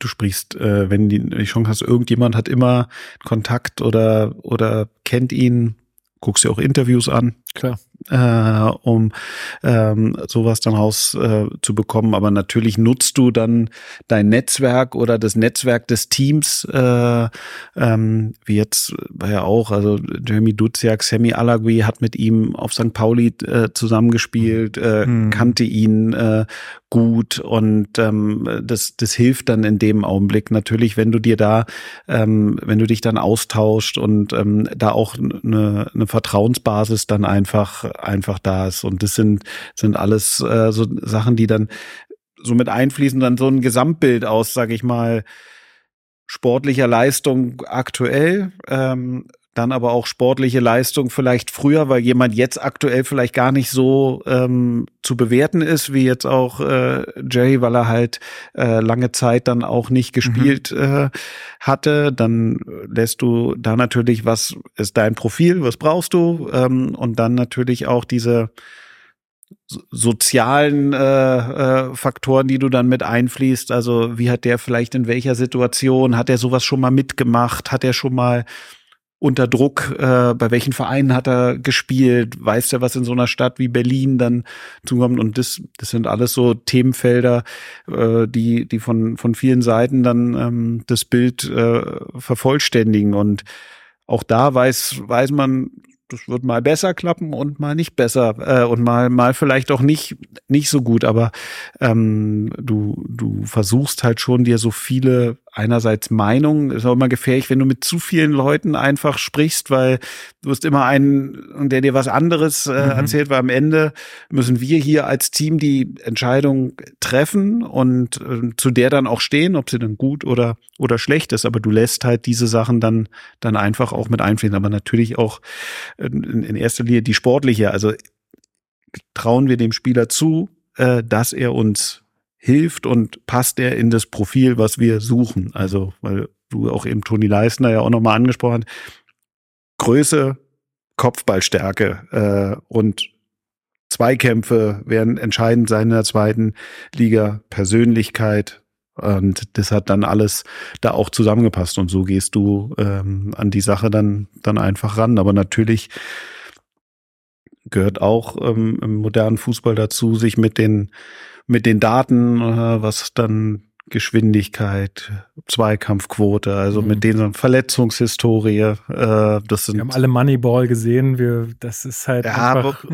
Äh, äh, Moneyball finde ich da halt einfach immer schwierig, weil es halt äh, die soziale Komponente auslässt, ein Stück weit auch. Ja und äh, weil es ein, äh, sage ich mal, mit äh, mit mit Baseball halt einfach ein sehr Sport. ganz ja. anderer Sport, der mhm. nicht so diese spielerische Komponente mhm. einfach mhm. einfach mit mit dabei hat. Trotzdem ist es trotzdem der der Film oder das Buch, was, äh, äh, glaube ich, äh, sehr, sehr viele, die sich in dem Feld bewegen, natürlich gesehen oder, oder gelesen haben. Gibt ja, ja auch, gibt ja auch ganze Vereine, die ein Stück weit danach leben. Brentford beispielsweise in England und Co. Aber ich finde das Thema Mentalität auch ist sehr auch spannend. wichtig, aber das ist trotzdem, also äh, mhm. Daten ist ein, also ich, ich würde die auch nicht gewichten, die, mhm. die Sachen, sondern die, äh, sag ich mal, wenn du Entschuldigung, wenn ich dich unterbreche, Alles aber ähm, da gehört dazu, dass du einen Datenbericht hast, dass du eine Live-Sichtung hast, dass du eine Videosichtung hast, dass du ein persönliches Gespräch hast. Also das, das ergibt das Bild. Ich würde äh, Big Data, ja. Mhm. Aber es ist ja auch, also ich finde, Mentalität ist halt ein sehr spannendes Thema, weil es erstmal ein sehr mystischer Begriff ist, in den sehr viel geworfen werden kann, so ein Eimerbegriff. Und Manager wie auch ein Freddy Bobic als Vorgänger hat dieses Wort ja oft bemüht, um auch äh, die eigene Transferstrategie zu charakterisieren und ist aber dann an dem Punkt auch gescheitert, kann man sagen. Und deswegen finde ich, da, besonders da, wo es eben nicht an Zahlen messbar ist, muss es ja so ein zwischenmenschliches Gefühl sein. Hattest du auch Spieler hier sitzen, mit denen du auch durch die Räumlichkeiten gegangen bist und im Stadion warst und gemerkt hast, ja, die sportlichen Zahlen, die funktionieren, aber da spüre ich es nicht. Hat man sich da auch mal für ein Nein entschieden? Ja. Eine doofe Frage, Jan Eintragen zu stellen. Das ist äh, klassischer nee, Anfängerfehler. Naja, nee, aber er wird jetzt keine Namen nennen. Wahrscheinlich nicht. Das Problem. Wahrscheinlich ich wollte noch mal ganz kurz, äh, weil du vorhin auch das Netzwerk ansprachst. Ich glaube, als du angetreten bist hier ähm, bei bei Hertha dann wieder, ähm, haben, glaube ich, auch viele Stimmen gesagt, hm, na ja, der hat ja noch gar keine Erfahrung in dem Bereich. Hat der überhaupt äh, die Kontakte? Hat der das Netzwerk? Ich stelle mir das immer so vor, ihr als äh, Manager habt dann immer so ein ganzes iPhone Telefon. voller äh, Berater und Spieler und was weiß ich nicht. Also, ähm, wo siehst du dich da gerade? Oder äh, besser gefragt, wie, wie erweiterst du dein Netzwerk? Ähm, was du natürlich jetzt, weil du es halt jetzt noch nicht, den Job zumindest jetzt in der Form noch nicht so ewig machst, noch nicht haben kannst wie andere, die das schon 30 Jahre machen. Ähm, wie gehst du daran?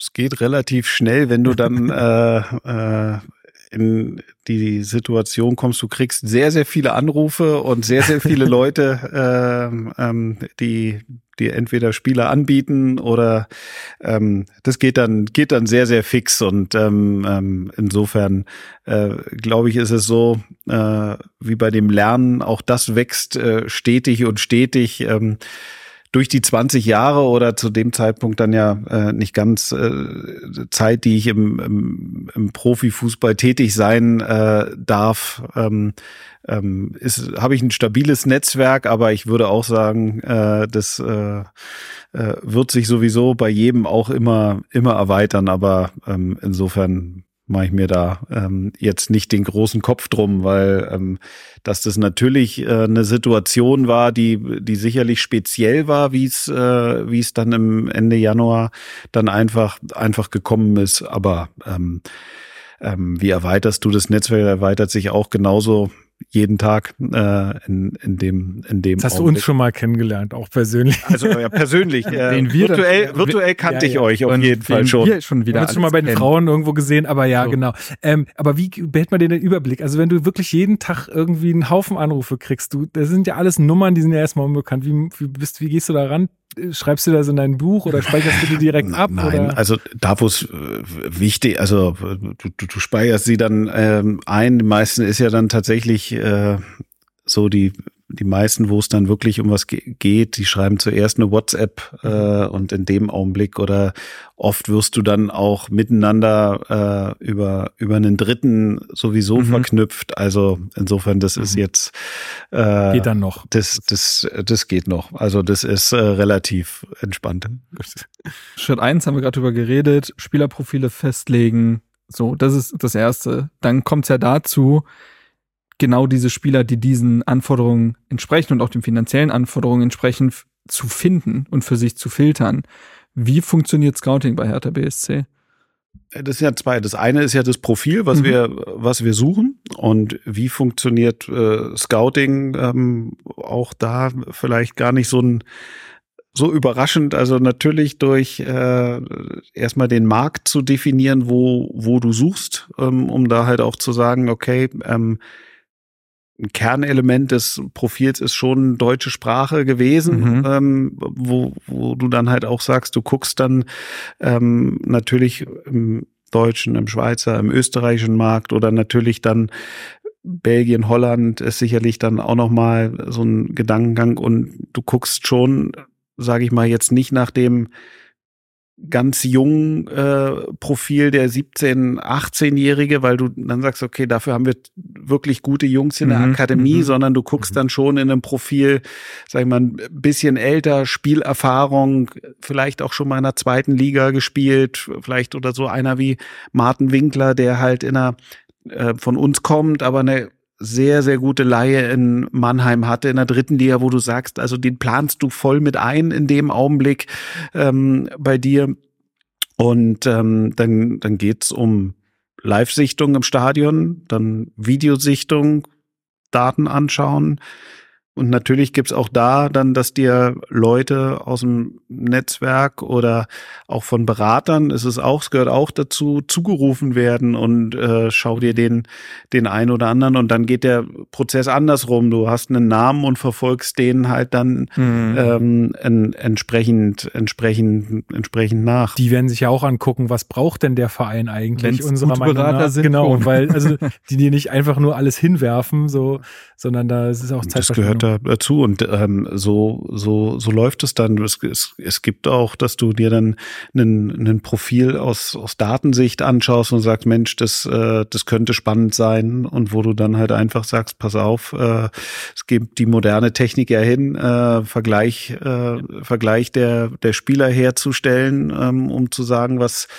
was brauchst du? Und ähm, du, du brauchst, du suchst einen, ob es dann nun ein linker Verteidiger ist oder du, du brauchst einen Stürmer, der sollte nicht mehr ganz jung sein, sollte äh, idealerweise äh, äh, fähig sein, äh, 10 plus x Tore zu schießen äh, und ähm, schon äh, eine gewisse Größe mitbringen und ähm, idealerweise auch Lust haben, äh, einen einen, einen Weg in der zweiten Liga zu gehen, weil er vielleicht noch gar nicht in einer der großen Ligen gespielt hat, ähm, um da noch was beweisen zu wollen, mhm. weil das schon gerade bei, bei Previak und auch bei Tabakovic ähm, Kernthemen waren, mhm. zu sagen, ähm, die wollen sich in Deutschland beweisen bei äh, so einem und und waren halt beide ähm, auch auch total ähm, offen für für diesen für diesen Weg, ähm, den zu gehen. Und das ähm, das sind sicherlich dann auch Punkte, die in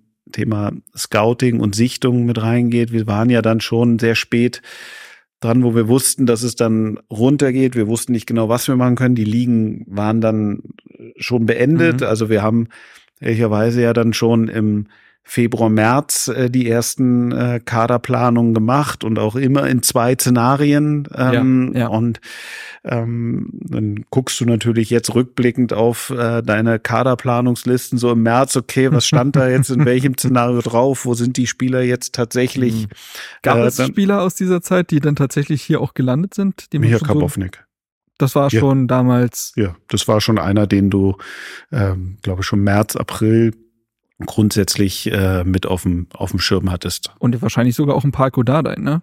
Ja, also Palko tatsächlich war stand immer ähm, drauf, ähm, sicherlich auch ein Stück weit aus der Historie geschuldet, als er ähm, uns verlassen hat, dass man, oh, Entschuldigung, äh, dass wir, dass wir da ja auch vereinbart haben, ähm, man behält mhm. sich, mhm. Äh, sage ich mal, im Blick, bleibt im, im Kontakt und er hat ja in Ungarn einfach auch eine tolle Entwicklung ähm, mhm. genommen und Zone, ja. du, du wusstest ja auch, was du in der zweiten Liga dann äh, brauchst oder auch in der ersten Liga und sag ich mal dieses Positionsprofil, was er mitbringt, dass er sag ich mal auf allen drei Positionen vorne spielen kann ähm, und das Thema Assist, Vorlagen, selber Torgefahr, das war sicherlich äh, ein entscheidender Punkt, äh, was, was für ihn gesprochen habe, unabhängig. Und das wird vielleicht ja die nächste Mal unabhängig vom Trainer äh, schon gewesen sein. Wir haben das Thema für uns ganz klar ausgeklammert. Ähm, da haben wir keine Lust drauf. Poly Polyvalenz war auch ein Thema, was ihr ganz klar im Blick hattet. Ne? Also sieht man ja auch an Ducia. Genau. Kabovne. Also es sind ja sehr viele Spieler im Kader, mhm. die viele Positionen bekleiden, kennen jetzt vielleicht nicht die eine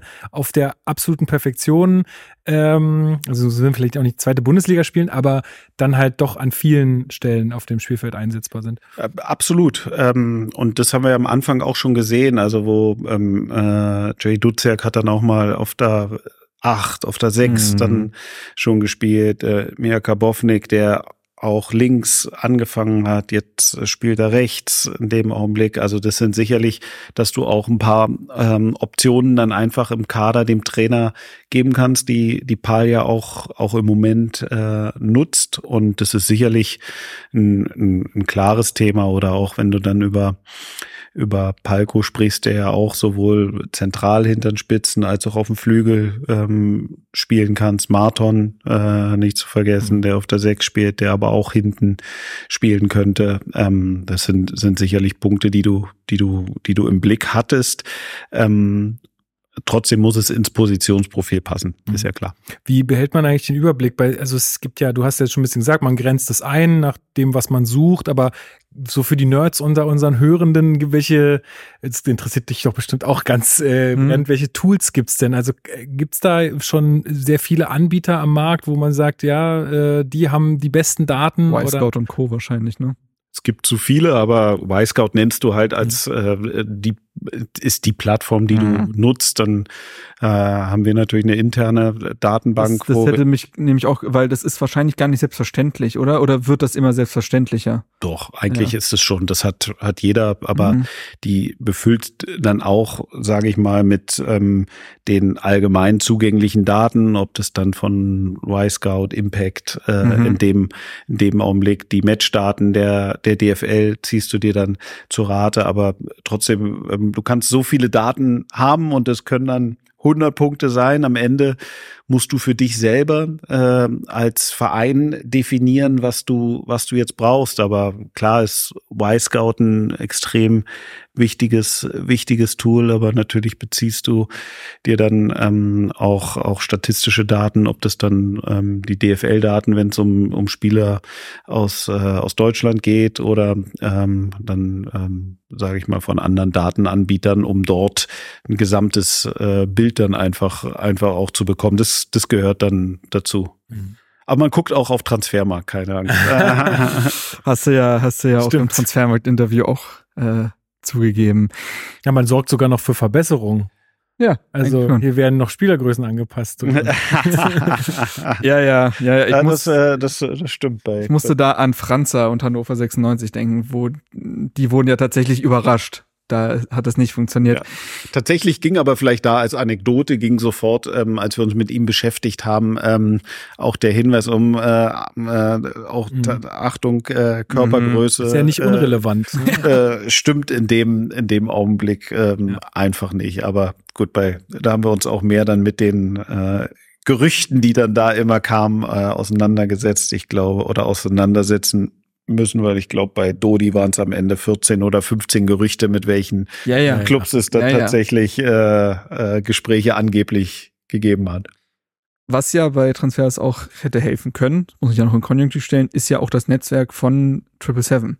Das war ja auch damals bei der Verkündung eines der Kernbotschaften, dass man auch da sich von verspricht, inhaltlich voranzukommen mit denen als Partnern. Inwieweit hast du mit Triple Seven in diesem Transfersommer gearbeitet und hast du da Nutzen draus ziehen können? Ja, wie wir es damals auch gesagt haben, also der, der Austausch ähm, ist, ist da, gerade was dann Daten angeht, ähm, in dem Augenblick. Natürlich wäre auch, also wenn es dann um, um Einschätzungen von Spielern aus, ähm, ob es dann Italien äh, oder aus Belgien, in dem Augenblick, natürlich versuchst du ähm, das Netzwerk auch an der Stelle äh, zu nutzen, ähnlich wie du eben von Y-Scout oder ähm, Scouting-Plattform ähm, wäre es ja, oder wenn du einen Kollegen von einem anderen Verein fragst, wäre es ja auch da fatal, mhm. das, das nicht zu machen. Und ähm, natürlich hast du das auch zu Rate äh, gezogen ähm, an der Stelle oder darüber. Ich kenne nun auch den darüber den den Sportdirektor von Standard Lüttich gut und natürlich haben wir auch da dann über einen guten Draht dann hatten auch die die Laie von von Willi Kanga äh, mhm, sehr reibungslos mhm. ähm, über die Bühne bekommen. Wie stehst du zu der es gibt ja die Kritik an Multi-Club-Ownership, ne? also dass äh, Investoren mehrere Clubs besitzen und da theoretisch Spieler hin und her schieben können. Josh Wonder, CEO, hat das sogar letztens ganz offen bestätigt, dass das eines der Ziele ist. Wie stehst du zu der Kritik daran, dass das auch für eine Unverhältnismäßigkeit im Transfermarkt sorgen könnte? Ja, wie, wie stehe ich dazu? Am Ende sind wir durch 50 plus eins, äh, sage ich mal, haben wir, haben wir dieses Thema bei uns nicht. Ich glaube, das Netzwerk an der Stelle zu nutzen, äh, ist ähm, einerseits legitim. Durch 50 plus eins sind wir aber immer in der, in der Situation, dass wir unsere äh, mhm. Entscheidungen mhm. in dem Augenblick dann, dann einfach, einfach treffen. Kann es sein, dass die Kritik an diesem Multiclub-Ownership vielleicht auch jetzt besonders stark wird, weil sie halt jetzt besonders sichtbar wird, weil, also wir hatten ja schon darüber gesprochen, Netzwerke gibt's ja schon seit eh und je. Also, und das, also das, wenn man sich so ein bisschen mehr damit beschäftigt, wird man auch merken, dass besonders, also das, weiß ich jetzt nicht, mutmaße ich jetzt, aber dass besonders viele Spieler vielleicht dann auch mal zwischen Vereinen hin und her geschoben werden oder da kennt sich der Berater oder der kennt sich, dass sowas natürlich immer einen Einfluss hat und jetzt hier halt so ein bisschen auf die Spitze getrieben ist, dass man halt noch Anteile an den Vereinen hält. Also ich glaube, du sagst es völlig richtig. Es gibt an äh, gar oder gibt es und gab es an an an vielen Stellen. Ich erinnere mich, wir waren mit der U23 mal vor vielen Jahren in Nordschelland, äh, mhm. denen gehört eine äh, äh, ich glaube, Right to Dream Academy, ja. äh, die früher zur City Group, glaube mhm. ich, gehört. Jetzt äh, gehört sie aber Nordschelland äh, in, in, in Ghana und wir kamen dahin und waren erstmal überrascht, äh, dass wir in Dänemark auf äh, so viele äh, Afrikaner in dem Augenblick und wenn du ist das vielleicht nicht ganz vergleichbar, aber ob das ähm, und auch da wird irgendwelche Anteile an der Stelle geben. Ich glaube, es wird natürlich jetzt kommunikativ äh, ein Stück weit auf die auf die Spitze getrieben. Ich glaube, in Deutschland durch die 50 plus 1 Regelungen in dem in dem Augenblick ähm, ähm, sind wir äh, dem Herrenhaus und treffen auch die Entscheidung. Trotzdem ähm, sage ich mal das Netzwerk und sage ich mal auch die Expertise und mir dann in dem Augenblick eine, ähm, eine Meinung auch äh, zu holen zu jemandem, der auf dem Markt aktiv ist, ist nichts anderes, wenn ich auch einen hm, Berater hm. äh, kontaktieren kontaktieren würde, solange wir natürlich hier die Entscheidungen dann treffen. Genau, weil das ist ja so ein bisschen die Angst, glaube ich auch, dass man dann irgendwann, also das oder die Angst der Fans oder ja, der, der Mitglieder, dass man irgendwie zum Spielball wird oder dass man so ein Zuliefererclub wird. Ne? Wer ist dann, wer ist denn jetzt der, der die letztendliche, also ja, ja. alle gleich immer nach oben bringen, wird man nicht, sondern es gibt dann schon wahrscheinlich ein Interesse, diesen einen Club irgendwie ganz nach oben zu bringen und dann versucht man halt, das ist, glaube ich, so gro die große Angst. Wie siehst du das? Ja, also ist legitim in, in dem Augenblick, dass man das, das denkt. Also kann man auch ähm, klar sagen, ich kann jetzt ja nur den Sachverhalt hier ja, bei uns ja. äh, beurteilen und wie ich es jetzt im Alltag für uns und in unserem Entscheidungsprozess, den wir dann hier mit, mit unseren Gremien oder mit Tom Herrich dann, dann, dann einfach haben. Und ähm, da kann ich das jetzt in der Form nicht bestätigen, sondern kann einfach nur, wie wir arbeiten und was wir nutzen in dem Augenblick und kann die Angst, ähm, was uns jetzt betrifft, halt den Leuten auch nehmen. Wie oft holt man sich dann eigentlich eine blutige Nase an zugeschlagenen Türen, weil der Spieler gar nicht, also man, man hat so, jetzt ein Profil ja. gefunden ja. und der Spieler ist dann aber, stellt sich raus, gar nicht interessiert oder man stellt irgendwann raus, ja, die finanzielle Komponente stimmt nicht. Das ist öfters das ist öfter ja, ne? die Variante. Also ähm, man kann schon äh, klar sagen, dass ähm, ähm, der, der Standort und das Projekt, nee, Projekt bloß bitte Projekt streichen. Das, äh, das, äh, das, das mag ich äh, gar nicht, rutscht mir aber immer wieder raus. Das fällt mir jetzt gerade auch äh, hier wieder ein, aber ähm, dass, dass das weniger das Thema war. Äh, natürlich war es ähm, das Thema äh, der, der finanziellen ähm, Möglichkeiten, was ich will nicht sagen eine blutige Nase, aber du klopfst ab und sagst, es macht dann halt einfach auch, auch keinen Sinn und du versuchst dich an der einen oder anderen Stelle dann natürlich zu strecken, ähm, was, was möglich ist, aber ähm, weil auch da von vornherein sehr klar war, was ist möglich und was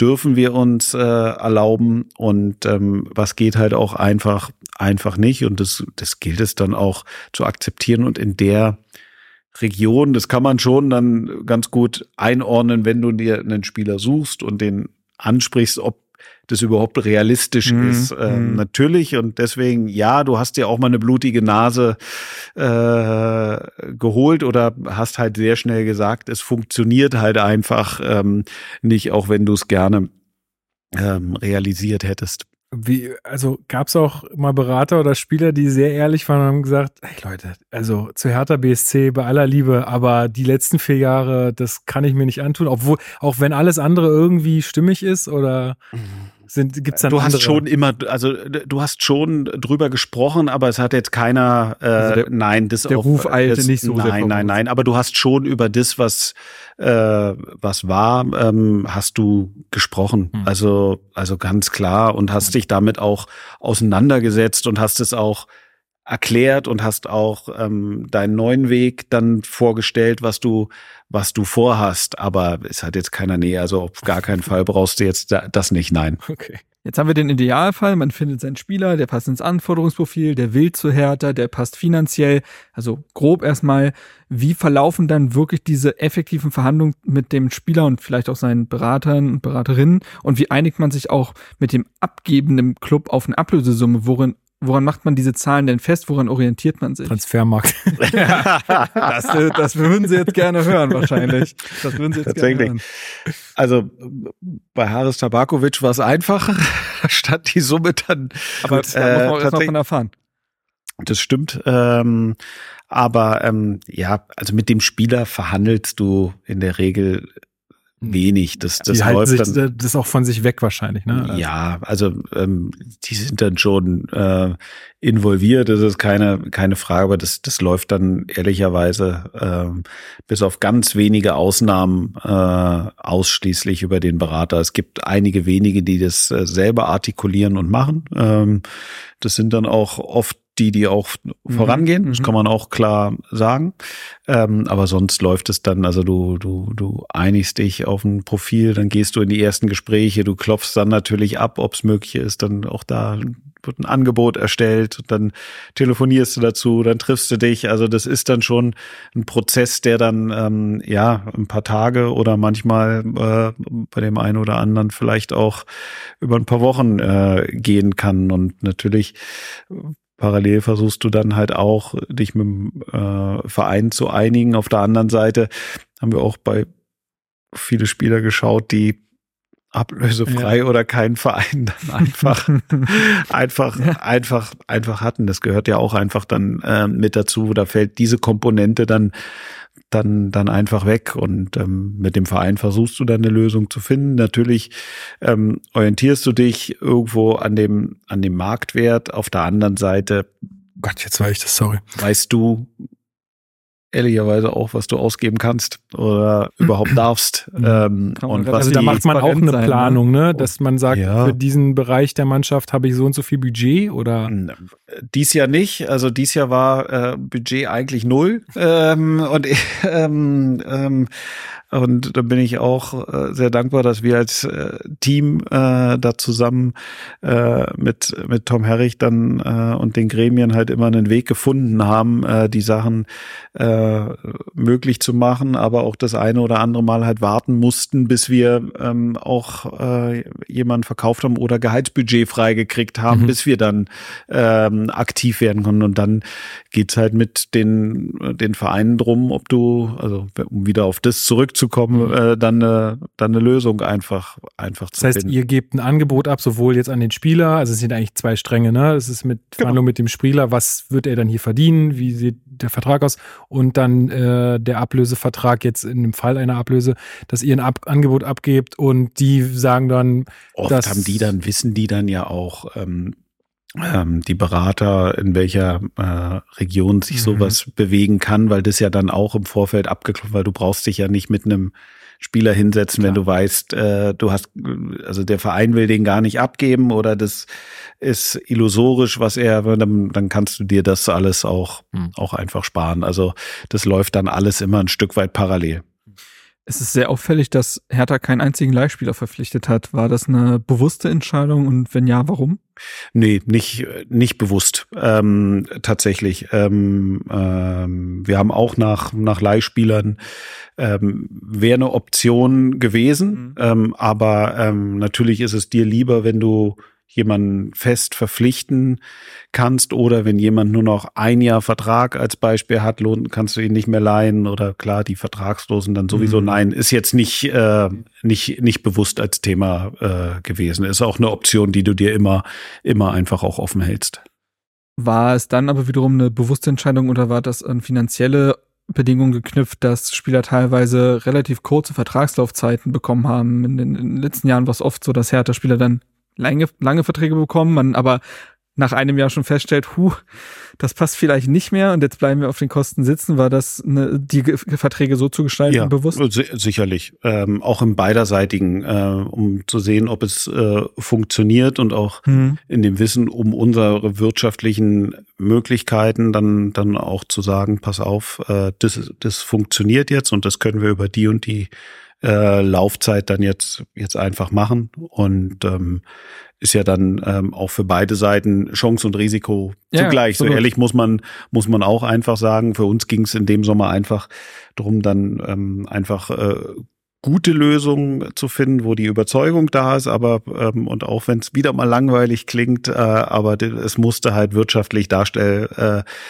sein, aber trotzdem musst du ja die Überzeugung machen. Du hast ja nicht eine Sache gemacht, nur nur um sie einfach zu machen, sondern du äh, du saßt ja hier in dem Raum, in dem ihr auch seid, und dann hast dich unterhalten, dann hast du vorgestellt, also wir stellen uns das so und so vor, und dann hat natürlich oft Zecke, äh, die die Spiele auch äh, genommen und ähm, hat sie dann ähm, sicherlich auch nochmal emotional ähm, gepackt in dem Augenblick. Ähm, und so hast du dann halt auch raus versucht, gemeinsam rauszukriegen, kann das funktionieren, kann das, kann das passen. Und ähm, äh, das, das war sicherlich der Prozess in dem Augenblick, wo du jetzt dann ja auch, sag ich mal, das beobachtest und im täglichen, wie es greift, wie es funktioniert, äh, funktionieren kann, aber wo du auch dann immer gemeinsam mit Paul und seinem Team dann anders und dann auch jeden Tag wirklich diskutierst am Trainingsplatz. Also sind ja auch wirklich gerne draußen und ja, ähm, ja. Äh, guckst dir das an, wie es ähm, funktionieren und wie sich's, äh, wie sich's dann ähm, entwickelt und ähm, Deswegen, um auch da die Kurve zur Ausgangsfrage dann einfach zurückzugehen, ähm, das ist jetzt nicht bewusst, oh, oh schon wieder, jetzt habe ich das hier auch gemacht, ähm, ähm, dass du jetzt ganz bewusst, ganz kurz, ja. also es ist äh, sicherlich dann auch immer ein, ein Stück weit ein, ein, Abwägen in dem, in dem Augenblick, ähm, was macht Sinn, was macht ähm, für dich als Verein Sinn, was ist aber auch, und das gehört auch dazu von Spielerseite ähm, gewünscht und, und so näherst du dich auch da dann immer, immer weiter an. Da habe ich noch eine Nachfrage, ein bisschen nochmal kleiner Exkurs, weil du jetzt auch nochmal gerade mal die wirtschaftliche Sinnhaftigkeit angesprochen hast. Das wollte ich vorhin schon fragen, weil es da auch nochmal um die Lizenz ging. Jetzt wissen wir alle, wir haben eine Anleihe verschoben ähm, relativ viel Geld. Wie stark ist es in deinem Kopf auch Thema? Ich meine, klar, du bist jetzt erstmal fürs Sportliche verantwortlich und für die Leistungen irgendwie während der Saison, aber wie also ich denke die ganze Zeit, ach komm, Tabakovic, mach mal noch 30 Tore und dann ähm, sind wir Teil der Anleihe irgendwie wieder los. Ähm, also wie, wie sehr ist das in deinem Kopf, solche, solche Gedanken, dass du da auch ein bisschen. So Wertsteigerungen. Genau, also, also es okay, kann ja nur so gehen. Ja, da sind wir aber eher beim Thema, wenn du mich jetzt gefragt hast, wie sehr die Anleihe jetzt dauerhaft ähm, das nicht, aber das gehört dazu. Also du, du, sag ich mal, das, das gehört dazu, dass du natürlich auch, auch, auch eine Zusammenstellung des Kaders unter dem Aspekt äh, natürlich äh, machst, wo, wo kann sich ein, ein Entwicklungspotenzial dann, sage ich mal, sowohl sportlich als auch dann wirtschaftlich einfach, einfach ergeben. Also das, das, das haben wir früher äh, gemacht und das ist ähm, auch jetzt der, der Punkt, wo du sicherlich bei dem einen oder anderen auch sagst, ja, da habe ich die, ähm, die Fantasie, ähm, dass ich das ähm, in die Richtung entwickeln äh, kann, aber das gehört dazu. Also diese das ist ja ein Teil des Berliner Wegs, ne? Das habt ihr ja auch ausgerufen. Ja, also ganz klar. Also ähm, am liebsten, es ist leider nicht realistisch, mit elf Berlinern aus der Nachwuchsakademie Bundesliga zu spielen. Ähm, äh, aber trotzdem wollen wir so viele wie möglich mit dazu nehmen und dann in so einem Fall wie mit Jessic, wo es dann mhm. hart ist in dem in dem Augenblick, dass es ähm, so geht, aber auch das gehört dann einfach auch mit mit dazu, weil dann auch eine eine wirtschaftliche Komponente mit reinkommt, wo du wo du dann halt ähm, auch gemeinsam hier sagst, ja, dann dann dann ist auch mit Blick auf Restvertragslaufzeit was will der Spieler, ähm, was hat er für eine Möglichkeit, was kriegen wir jetzt in dem Augenblick für eine Möglichkeit, hm. was kannst du in dem Augenblick damit dann aber auch wieder machen. Also das gehört auch mit dazu und das ist halt auch ähm, der, der Weg, den wir beschreiten möchten. Und auch da nochmal, Maxi Mittelstädt hätten wir, glaube ich, alle gerne äh, auch gesehen. Aber es ist so und das gehört auch ähm, in dem, dem Augenblick dann, dann mit dazu. Ähm, und ähm, äh, so ist das halt dann auch, auch alles zu bewerten und du kannst es nicht ausschalten. Also du kannst jetzt nicht hier genauso wie Dom Herrich auch äh, an den sportlichen Teil äh, immer denkt äh, oder sowieso dann natürlich an den wirtschaftlichen, ähm, äh, dürfen wir das natürlich auch überhaupt nicht ausklammern, weil es natürlich dazu gehört. du hast gerade mit Jessic auch schon Abgang äh, erwähnt. Es gab mit Luka Toussaint und Christoph Piontek Abgänge, die nur einen sehr geringen Bruchteil ihrer Ablösesumme, die damals natürlich auch aberwitzig war, eingebracht haben. Das erntete öffentlich erstmal viel Kritik. Gab es einen Markt für jene Spieler und wie sehr sind da noch Ablösesumme und das gesparte Gehalt als Paket zu betrachten in all dem? Also hast du vollkommen richtig gerade ähm, äh, dargestellt. Ähm, du musst immer das Gesamtpaket äh, in dem in dem Augenblick sehen und auch den Zeitpunkt, äh, wo du es wo du es dann machst. Also beides war, ich glaube Mitte Juli etwa äh, mhm. ähm, äh, gewesen. Also es war noch im Trainingslager und natürlich gerade Christoph, Christoph Piontek äh, ist, ist so zu, zu bewerten, auch was dann Restlaufzeit dann einfach vom Vertrag angeht. Aber gerade das Thema Gehalt, weil es bringt ja auch nichts, wenn du ähm, dich freust, dass du eine Ablösesumme hast, aber dann das Gehalt noch subventionierst in mhm, dem, in mhm, dem, in dem Augenblick.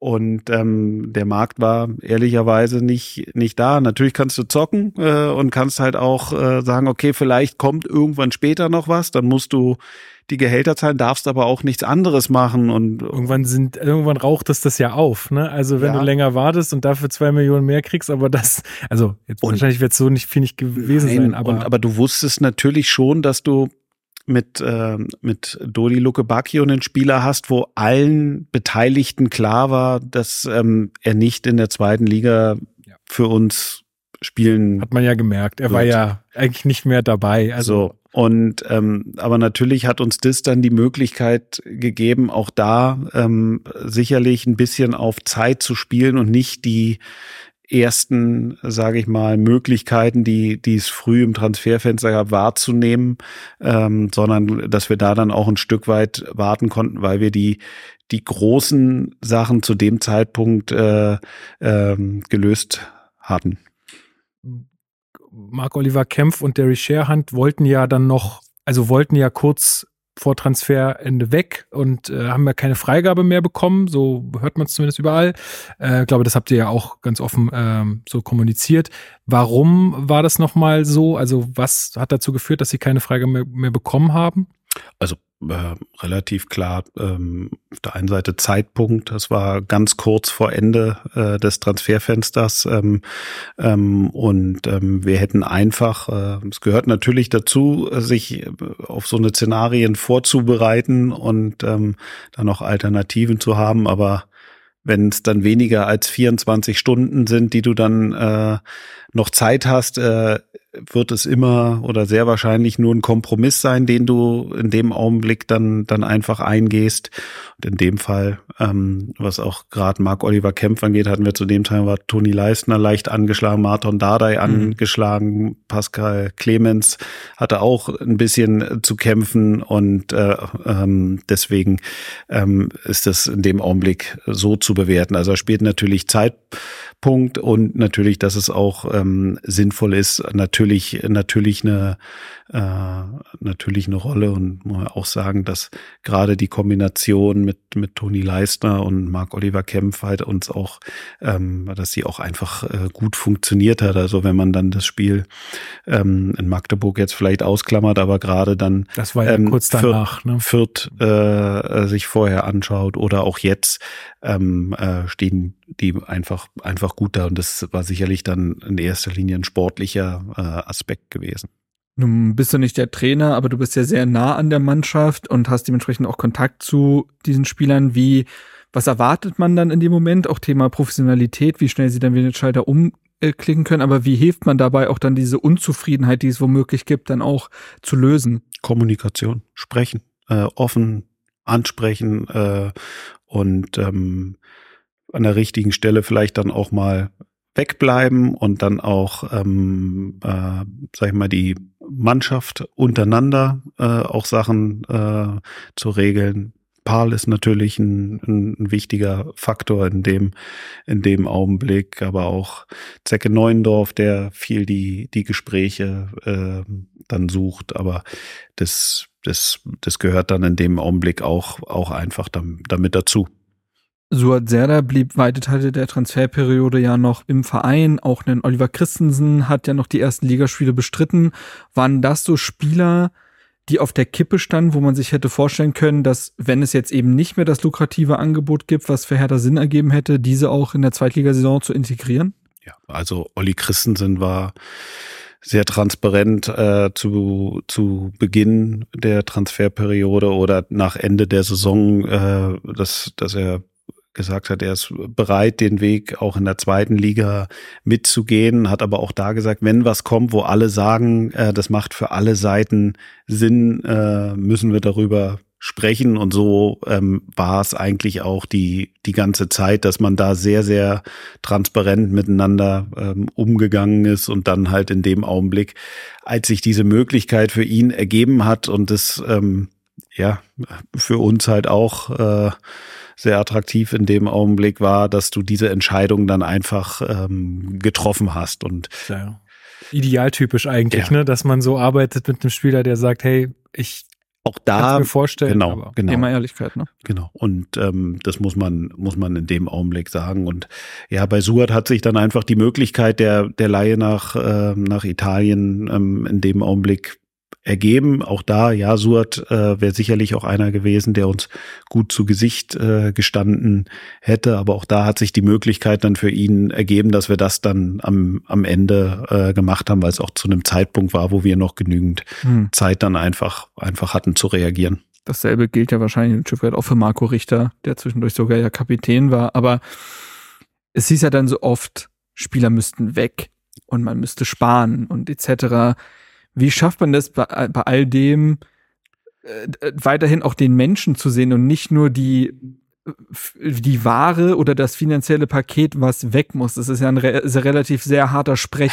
Ja, also das ist tatsächlich ein, ein, ein harter, ein harter Sprech in, in dem Augenblick. Trotzdem ähm, ist es natürlich dann medial auch immer mhm. ähm, stark so, so aufgegriffen worden hier so wurde äh, nicht gesprochen, das kann man schon äh, klar sagen. Natürlich so auch der eine oder andere hat den Wunsch geäußert, dass er sich äh, verändern möchte. Das hat er auch vor der Saison äh, artikuliert. Unsere Aufgabe war ja in dem Augenblick, dass dieses Gerede in der Kabine halt, äh, was wir, wir, wir sitzen ja jetzt nicht direkt mit drin, du kriegst es mit, aber du mhm. sitzt nicht drin, mhm. aber ähm, das war ja ein, ein, wichtiger Punkt, dass du eine, eine Stimmung auch kreierst, die auch nach Aufbruch dann klingt, aber wir wussten, das wirst du, ganz ehrlich, wirst du erst am ersten Neunten mhm. haben, wenn das nämlich ein, ein Ende hat, weil du kannst es nicht aus dem Kopf dann, dann einfach, einfach rausbekommen und wir haben über 30 Bewegungen im Kader gehabt und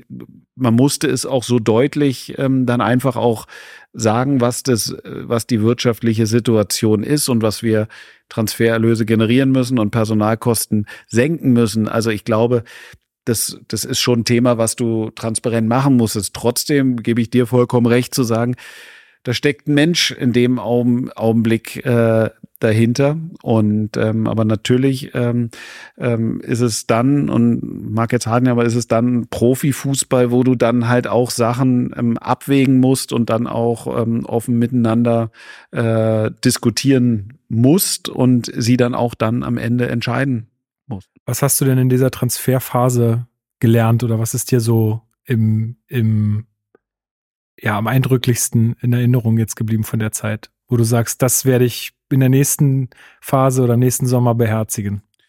Nee, beherzigen, was ist mir hängen geblieben, äh, wie wichtig, äh, sage ich mal, Vertrauen und ein gutes Team ist, auf das du dich, dich verlassen kannst. Also ähm, wo du, sage ich mal, dann auch in schwierigen äh, Situationen, in schwierigen ähm, sag ich mal, Zeiten, also in dem Fall äh, Uhrzeiten, also wenn spät nachts ist auch, äh, dann sage ich mal, ähm, sage ich mal, das, das gemeinsam entscheidet mhm. und dass du ähm, auch für diesen Weg, den wir dann gegangen sind, oder jeder Transfer ist ja, sage ich mal, nicht mit einem Anruf, einem Transfervertrag, einem Arbeitsvertrag erledigt. Das, das zieht sich meistens wirklich über ein paar Tage und du musst hier intern viel sprechen, du sprichst mit dem Berater, du sprichst mit den Scouts, du sprichst hier mit den ähm, mit der Geschäftsführung, mit deiner Finanzabteilung, ob du es ob du's hinbekommst. Und das, wenn du mich fragst, was ich da mitgenommen hat, wie wichtig ist es, dieses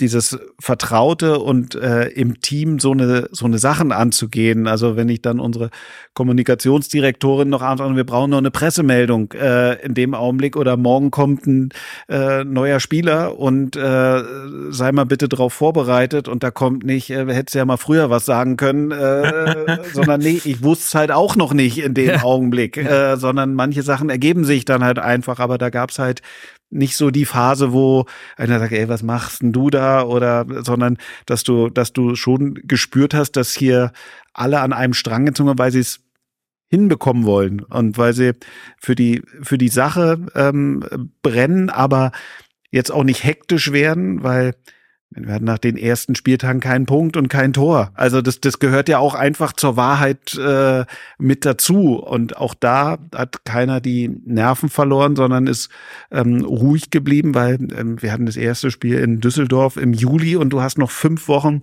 Transferfenster gehabt und Düsseldorf schlimm, oder? Also und Düsseldorf hat gegen uns gespielt mit elf Spielern, die im mhm. Jahr davor schon da waren. Und ich glaube, müsst ihr, ich glaube, sieben Neuzugänge hatten wir ähm, im Kader und ähm, dass das natürlich einen Moment braucht und dass du da aber auch diese Ruhe brauchst, ähm, sage ich mal, im, im Umfeld, dass die dann auch ähm, dieses Vertrauen ähm, dem Team entgegenbringen, also das macht dann auch und, und, umso schöner ist es ja, wenn das dann auch zusammen funktioniert, weil das ist ein Mannschaftssport. Also das ist jetzt nicht äh, ähm, ein Einzelsport, sondern das, das macht ja auch viel mehr Bock, wenn du das so äh, zusammen machst und auch durch durch so eine Phase dann einfach einfach durchgehst. Deswegen ähm, ja, jetzt komme ich wieder zur Ausgangsfrage. Ja, am meisten hast du hast du Teamarbeit einfach äh, äh, noch mal wertschätzen mhm. gelernt in dem in dem Augenblick. Gibt es da eigentlich irgendwie so einen Zusammenschluss der Sportdirektoren, die sagt, ey Leute, macht doch mal das Transferfenster bitte vor der Saison zu und nicht erst mittendrin? Also das ist doch, wie sehr nervt dich das? Ja, die, die, die Saison, also die, die Diskussion gibt's ja ewig. Ähm, jetzt sind die großen Ligen langsam ja endlich mal an dem äh, Punkt, dass wenigstens am selben Tag nur ein bisschen noch unterschiedliche mhm. Uhrzeiten äh, einfach, einfach endet.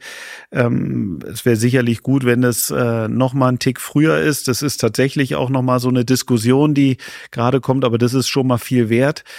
Ich glaube, bei uns war die Situation einfach noch mal besonders durch ähm, den Abstieg und dann die so früh beginnende, ähm, sage ich mal, Saison in der zweiten Liga mhm.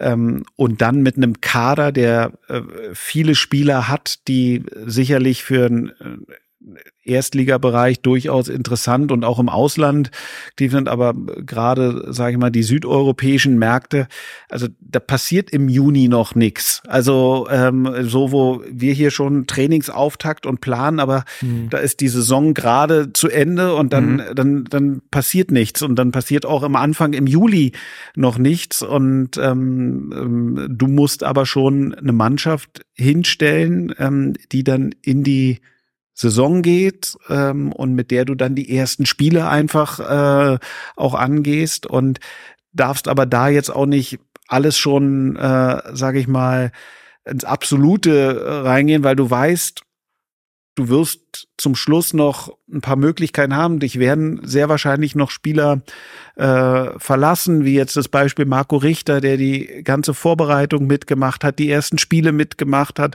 Und nach dem Hamburg-Spiel wussten wir aber, also das wird sehr wahrscheinlich sein letztes Spiel in dem Augenblick äh, gewesen sein ähm, für uns. Und ähm, aber auch damit musst du dann umgehen. Aber da brauchst du dann aber wirklich diese ähm, diese Ruhe und dieses Gemeinsame, dass du es dann halt angehst. Aber ja, also früher Schluss okay, ist, ein, ist ein valider und legitimer Punkt, aber es macht halt nur Sinn, wenn es ähm, überall gleich ist, weil sonst äh, hilft dir halt gar nicht. Ich glaube, die Premier League hat vor Jahren mal versucht, dass sie Anfang August geschlossen haben, aber das haben sie dann auch so schnell wieder, ja. Äh, ja, weil sie dann einfach zwei, drei Wochen vor allen anderen aufgehört das, haben. Genau, und den Alleingang kann es ja gar nicht geben, zumal du jetzt mit Saudi-Arabien noch einen Big Player hast, wo das ja wirklich noch deutlich länger geöffnet war, wo einige Sportdirektoren auch öffentlich wirklich ja eine gewisse Form von Furcht ja. ähm, geäußert haben, dass dem plötzlich der Kader nochmal um die Ohren fliegt. Aber du hast jetzt sehr oft davon gesprochen, dass man Geduld dann aufbringen muss.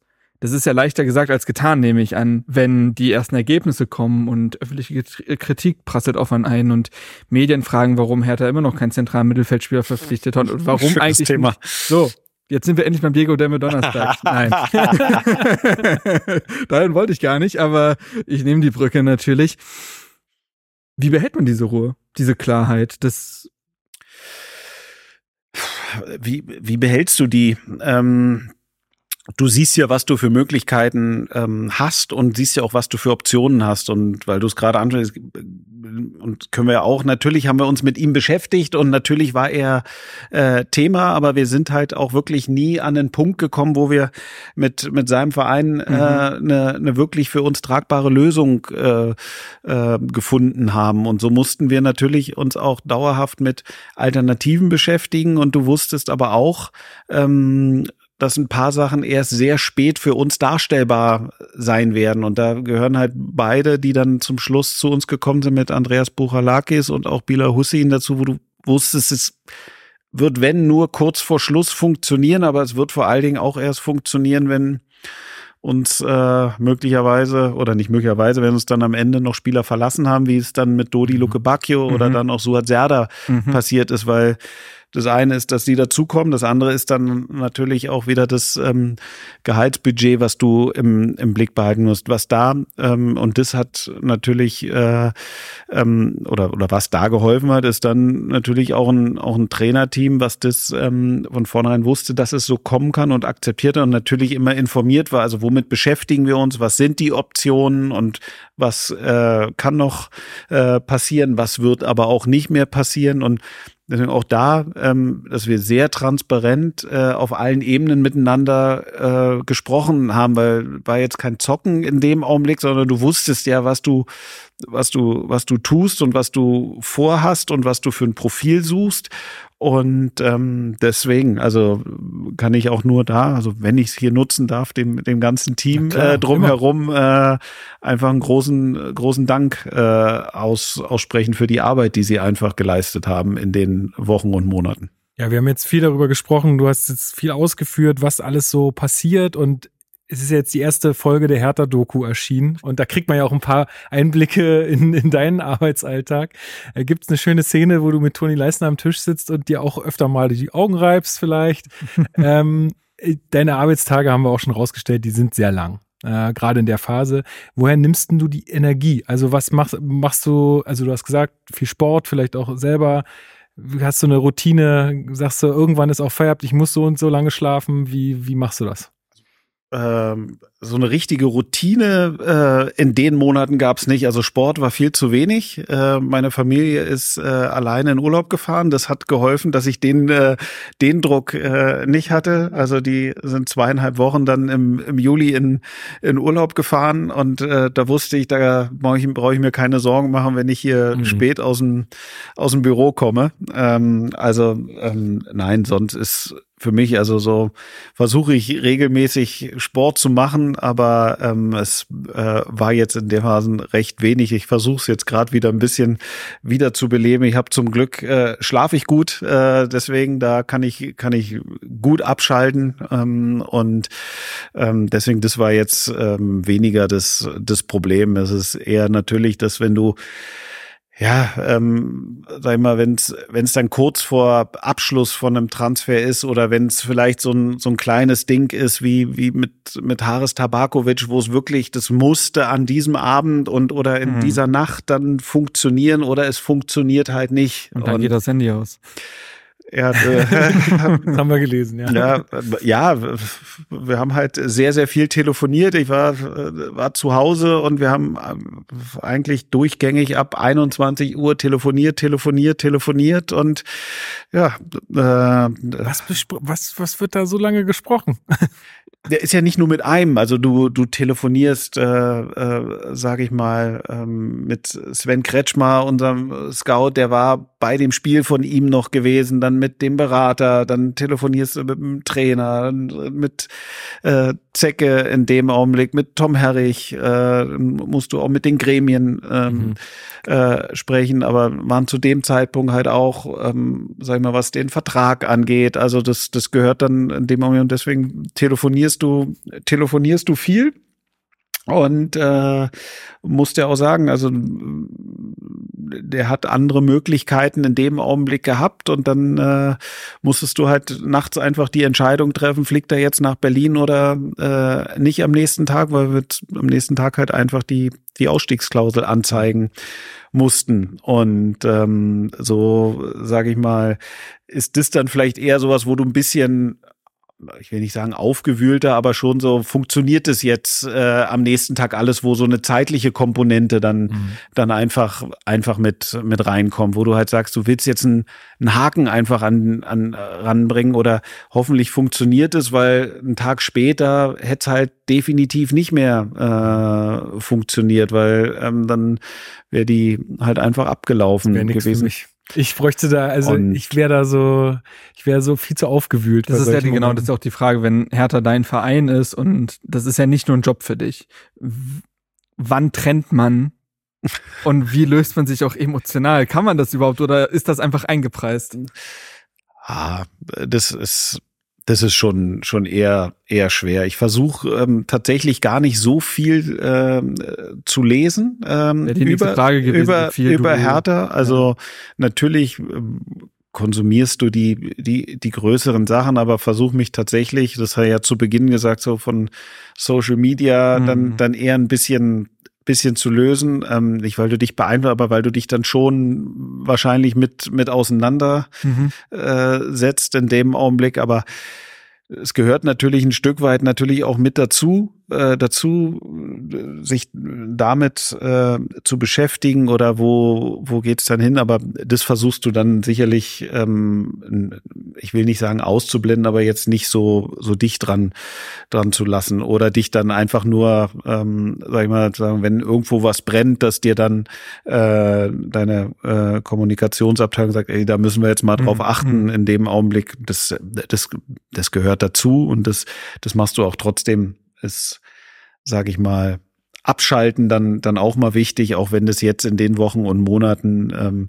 sicherlich ein, ein Tick weniger gewesen ist, aber du wusstest ja ähm, wofür und du hattest ja auch ähm, ein Ziel, ähm, das einfach ähm, hier, ähm, äh, sag ich mal, gemeinsam dann auch auch hinzubekommen.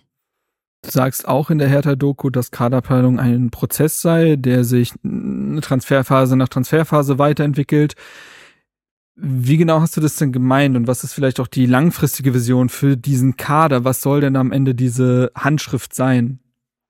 Also erstmal bin ich äh, jetzt froh, äh, was wir für einen Mix zusammen haben, weil der ähm, so als Gruppe einfach eine, eine extrem gute Energie äh, schon irgendwie so so versprüht und auch so, wie du es wahrnimmst oder zumindest ist der Eindruck, dass es auch bei den Leuten ankommt. Also mhm. selbst so ein Spiel in in Düsseldorf war ja schon so ein Zeichen, äh, wenn du dann Deo Sefuig siehst, der eigentlich kaum nur laufen kann, mhm. äh, aber sich dann noch über den Platz stellt und da hat nicht alles geklappt. Das war aber auch kein Spiel, was du verlieren ähm, musst, aber du hast trotzdem schon da eine Mannschaft ähm, gesehen. Und deswegen glaube ich, der Mix aus erfahrenen Spielern, aus, sage ich mal, entwicklungsfähigen Spielern und dann natürlich aus den Jungen, wo immer auch so natürlich die äh, die Leidenschaft natürlich da ist, so junge Berliner Talente ähm, diesen Weg aufzuzeigen und das ist erstmal, dass, dass, dass, dass diesen, diesen Mix zu sehen, wie der sich entwickelt. Ähm, trotzdem wirst du natürlich an den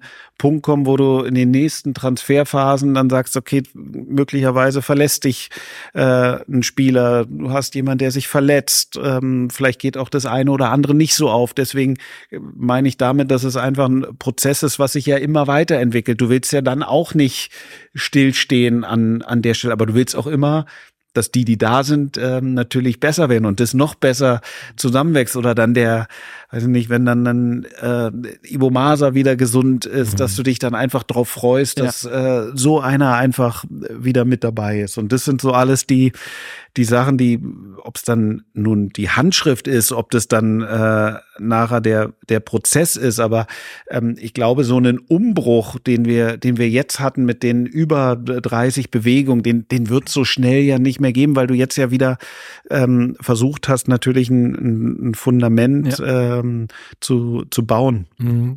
Also apropos Fundament, wie stellt man denn sicher, dass durch dieses Fundament von oben dann diese Durchlässigkeit oder von unten nach oben diese Durchlässigkeit auch noch bleibt? bleibt, also dass die Jungspieler sich auch noch gesehen fühlen, also wahrscheinlich auch wieder Thema Kommunikation. Ja, äh, Kommunikation, aber auch klare, klare Ansprache äh, und auch natürlich ähm, äh, ein, ein Trainerteam, sowohl im Profibereich als auch im Akademiebereich, die sich ähm, diesem Weg ja auch ähm, ähm, verschreiben und den Spielern auch die Möglichkeit geben, dass, dass es auch wirklich wirklich möglich ist. Also äh, ähm, im Pokal in Jena, ähm, also weiß gar nicht, ob was irgendwo mal erzählt haben, aber Veit Stange äh, haben wir um, äh, glaube ich, neun Uhr morgens äh, hier zu Hause abgeholt, äh, weil ein Spieler ausgefallen ist und äh, dann stand er auf einmal halt im Pokal auf dem auf dem Platz. Äh, das ist jetzt vielleicht nicht der ganz typische Weg, ja. aber das äh, ähm, sind sind trotzdem alles Jungs, denen du ja diesen diesen Weg aufzeigen ähm, willst und hat ja heute oder dies Jahr schon gezeigt. Also ähm, äh, sag ich mal, wenn du über dann Pascal Clement sprichst, ein Ibo Maser, ähm, die Robert Quasigroch. Robert Quasigroch, klar, mhm. der sein erstes äh, Spiel gemacht hat, aber auch ein Benze Dardai, mhm. ein Marton Dardai, ein Palko Dardai, aber auch ein Martin Winkler, der ist auch als ja. 14, 15-Jähriger äh, hat er hier jahrelang im Internat äh, gewohnt und jetzt ähm, äh, spielt er in der ersten Mannschaft. Und das sind ja die Sachen, oder ein Derry Sherhan äh, gehört ja auch mit dazu. Und dass die Spieler einfach sehen, dass dieser Weg hier möglich ist und dass das ihr kürzester Weg in ihrem Verein in den, in den Profifußball ist und dass es natürlich irgendwann so weit sein kann, dass der Weg vielleicht woanders hinführt. Das, das ist dann so, aber wir müssen ihnen ja diesen Weg aufzeigen. Wir sind jetzt bei über 80 Spielern, die diesen Weg äh, gegangen sind. Ähm, der, der erste, deswegen auch ein bisschen die besondere Beziehung, ist halt Maxi Mittelstädt, den ich damals äh, in der Zeit begleiten durfte, mhm. äh, seitdem er dann glaube unter Jos Lukai stand er das erste Mal äh, im Kader im Spiel gegen Leverkusen. Dann wurde Lukai entlassen, äh, dann kam Paul als Trainer mhm. ähm, in dem in dem Augenblick und den hast du dann halt auf so einem Weg ähm, mit begleiten äh, dürfen und das macht ja dann Spaß, so ein so ein Weg dann von von so jemandem dann einfach zu sehen und das wird unser Weg sein. Also dass wir ähm, diesen Weg aufzeigen, dass er möglich ist, aber dass der natürlich durch Leistung untermauert äh, werden werden muss. Das ist ja ist ja klar. Also fördern die, und fordern. Mhm. Die Haben alle schon mal gehört. Ja. ja. Die eigene Mannschaft geht ja jetzt gerade auch schon einen Weg und ähm, vollzieht offensichtlich einen Prozess, den man ja auch Woche für Woche sieht, unabhängig vielleicht auch von Ergebnissen. Gab es schon Momente, wo du für dich festgestellt hast, ach krass, Monate sind vergangen, wir hatten, wir haben darüber geredet über Analysen und Profile und das nicht so ganz weiße Blatt Papier, alles sehr theoretisch und jetzt siehst du diese Mannschaft, ist man da in gewissen Momenten, hat man dann eine stolze Zufriedenheit oder so Glücksmomente oder ist man auch da, wie Paul Dada immer sagt, schon beim nächsten Pass? Ja, du, du denkst dann tatsächlich ähm, eher immer schon wirklich so ein, so ein Stück weiter. Also ähm, Glücksgefühle hast du gefühlt bei jedem Tor, äh, ist so und egal wie in, in, in, in welcher Form. Ähm, trotzdem ist es ja so, dass du, wenn, wenn du dann siehst, wie es möglich ist oder funktionieren kann, ja, aber das ist jetzt nicht der Punkt, wo du dann da äh, schon, sag ich mal, dich dann freust. Du freust dich tatsächlich über ja das das Tor, das Ergebnis ähm, ähm, und wenn du wenn du siehst, wie sich was was entwickelt und dass es vorwärts geht und dass, sage ich mal, die Leute rund um Mannschaft, Trainer, Staff und eine, so an einem Strang ziehen. Also wenn du gefühlt hast, alle haben so das Gefühl, da, da entwickelt sich, mhm. sich einfach was. Und das, das gibt dir dann eigentlich eher dieses, ähm, dieses freudige ähm, Gefühl. Oder wenn du dann ähm, Auswärtsblock halt einfach, der jedes Mal voll ist. Wenn du jetzt hörst, dieses Heimspiel äh, äh, ist voll und das, das macht dann halt einfach einfach Spaß, mhm. dass die Leute ähm, äh, sag ich mal, ob die Fans dann, dann einfach sind, das, das annehmen und auch so das Gefühl haben, dass sich was, was entwickelt. Und es wird nicht alles funktionieren. Wir werden Spiele verlieren, wir werden auch mal schlecht spielen. Aber ähm, trotzdem ähm, glaube ich, solange wir ähm, auch genau so damit umgehen und auch ähm, anfassbar sind und uns auch da nicht die Scheu haben, in eine kritische Diskussion zu gehen, glaube ich, gibt es einem fast mehr Zufriedenheit in dem, in mhm. dem Augenblick. Ich würde sagen, wir beschränken uns mal noch auf drei Fragen. Ja, ja, ja wir sind jetzt auch aus, ausgewählt schon. genau, wir sind jetzt bei den zwei Stunden schon angekommen. Ähm, ich würde noch mal, wir haben vorhin schon die Berater schon mal fallen lassen äh, in, unser, in unserem Gespräch. Ähm, wie funktioniert das für dich mit den Beraterinnen und Beratern? Also inwieweit machen die dir vielleicht auch mal das Leben schwer? Ähm, Hast du noch eine besondere Anekdote, die du dir da äh, erzählen kannst, was irgendwie ein kurioses Treffen war? Ich glaube, ich, Christian Nährlinger hat im Rasenfunk mal irgendwas erzählt, ähm, dass er mal nach Juventus Turin wechseln wollte und man hat ihm äh, einen italienischen Vertrag vorgelegt und so, hier, unterschreib mal. Und er so, ja, sorry, aber ich kann, das ist jetzt für mich hier für ein weißes Blatt Papier. Mhm. Und der Typ zerreißt diesen Zettel und sagt, wir sind nicht Gott, aber wir sind Juventus Turin und ist gegangen. und hat er noch rausgekriegt, was in dem Vertrag stand? Oder? Ich, glaube nicht, er war ja weg. ähm, aber hast du also hast du irgendwie so ein, eine Begegnung mal gehabt? Boah. Also nee, kann ich jetzt. Äh, äh, also da ist tatsächlich äh, die, die Anekdote aus der Transferphase schon die, äh, mhm. die beste mit, mit Haas Tabakovic, wo äh, sie mich, als mein Handy ausging, versucht haben zu erreichen und nachher sagen, sie hatten das Gefühl, ich bin schlafen gegangen oder so, aber ähm, das ist ja eher so Kuriositäten in dem, in dem Augenblick und du wirst auch wie, wie überall immer Sachen haben, die, die einfacher und, äh, und besser funktionieren und wirst auch da Personen und Berater haben, zu denen du einen, einen besseren Draht auf, aufbauen kannst und wo du ein, ein besseres Gefühl hast. Also ähm, Nee, deswegen, also so Kuriositäten in dem Augenblick kann ich jetzt, jetzt ehrlicherweise gar nicht so wirklich mit, mit, mit helfen. Eher, ist ja ähm, auch schön, dass ja. es sich äh, professionell äh, gestaltet. Das ist ja auch äh, ganz entspannt. Du vereinst ziemlich viele Jobs ja in einem, wenn man überlegt, dass du Kaderplanung machst, Vertragsgespräche, Medienarbeit, ganz viel. Was ist eigentlich die genaue Jobbeschreibung für so einen Sportdirektoren und wo grenzt sich dann dein Kompetenzbereich beispielsweise von Geschäftsführer Tom Herrich, aber auch von einem Zecke Neudorf ab? Ja, also ähm, Jobbeschreibung, äh, Sportdirektor hast du äh, ganz ganz gut um, umschrieben, sage ich mal zumindest, dass das die Kernthemen sind. Also da gehört ähm, äh, sicherlich die Kaderplanung, Scouting und die die Verantwortung für den sportlichen Bereich mit dazu. Und ich, ich betone es hier gerne nochmal auch, ich, ich bin nicht alleine. Ich habe ich hab ein gutes Team äh, drum, drum herum. Ähm, ähm, um es dann vielleicht mal ein bisschen zu Zecke äh, abzugrenzen. Also Zecke ist sicherlich, äh, sag ich mal, derjenige, der mich in, in allen sportlichen Themen äh, sowas von äh, unterstützt. Deswegen danke Zecke äh, auch an, an der Stelle. Äh, ähm, ähm, an dich. Ähm, und vielen Dank für die Zusammenarbeit ähm, und ist natürlich dann das, äh, das Bindeglied einerseits ähm, direkt ähm, zur Mannschaft, ist natürlich aber auch der, der vor allen Dingen ähm, die, die Verantwortung für die Akademie äh, dann hat mhm. und genau das, den Übergang unserer Top-Jungs aus dem Nachwuchs in den, in den Profibereich ähm, ähm, dann einfach ähm, steuert und natürlich mit seiner Expertise einerseits als ehemaliger Spieler, aber auch als Trainer mhm. natürlich da, da ganz ganz, viel äh, mit einbringt. Ne? Und zu Tom, äh, Tom ist äh, der Geschäftsführer, der die Gesamtverantwortung ähm, einfach hat. Und natürlich gibt es mit gerade mit den beiden, also mit Tom und mit Zecken, einen ganz engen Austausch zu, zu sämtlichen, zu sämtlichen Themen. Hm. Jetzt müssen wir die eine Frage noch stellen, oder?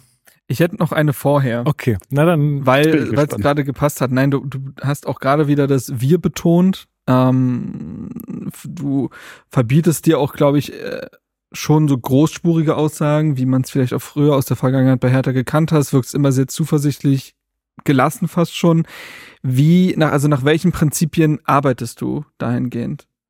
Also Zuverlässigkeit und Verbindlichkeit sind für mich schon ganz wichtig gesetzte Sachen. Also ähm, mir ist schon wichtig, ähm, wenn ich was sage oder was äh, zusage, ähm, dass, dass du das halt auch einfach äh, halten kannst. Ich glaube, das sind so die Prämissen und dann sage ich mal eine Authentizität und Ehrlichkeit sind, sind, sind, sind sicherlich Punkte und ich glaube, ähm, was, was einfach dem Fußball an sich gut tut, ähm, aber was deswegen, nicht nur deswegen, aber schon ein Punkt ist, ist halt auch eine gewisse Nahbarkeit ähm, einfach auch wiederzugeben, weil wir dürfen hier was machen und wir haben mhm. zu Beginn ja mal gesagt, es geht, du willst den Leuten ja Spaß bereiten, aber das, das schaffst du nur durch Nähe. Das schaffst du nicht durch abschotten in dem Augenblick. Es gibt immer Sachen, wo du über was nicht reden kannst, wo mhm. du jemanden nicht zuschauen lassen kannst, wo du jemanden auch mal sagen musst, das geht jetzt halt einfach nicht. Trotzdem musst du dieses Maß halt einfach äh, finden, dass es geht um Fußball und das ist doch das, was uns alle hier jetzt antreibt in dem in dem Augenblick und ähm, das muss anfassbar sein.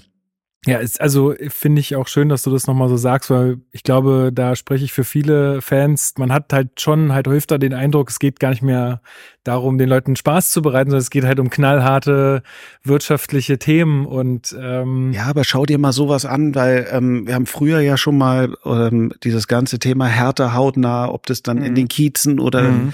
Trainings ähm, dann einfach war, aber du, du machst jetzt hier mit Zehlendorf, da sind knapp über 3000 äh, Leute. Du hast in Starnsdorf, ich glaube, es waren auch fast 3000 Leute und das ist hier in der Region in dem Augenblick. Du hast äh, das Spiel beim BFC Dynamo, ich glaube, da waren fast 10.000 Leute, wo mhm. ich dann dachte, was der Hertha-Block war ja 3.000, war ja geil, war, muss man ja einfach ähm, einfach einfach sagen und ähm, das ist ja schon ein Punkt, was wichtig ist, dass du dich auch in der Region und bei deinen Leuten dann auch einfach, einfach zeigst. Ich weiß noch aus der vorigen Zeit, wenn du über diese hautnahe Kieztraining, was dann immer dranhing an der, an, an der Geschichte, aber das muss ja nicht immer nur das Kieztraining, es kann ja auch wirklich so ein, so ein Spiel dann in dem Augenblick sein, wo du halt auch genau das, das demonstrierst, wo du ein schönes Spiel hast, weil ich glaube, wir können am meisten gewinnen mit dem Kern, was wir machen, und das ist Fußball.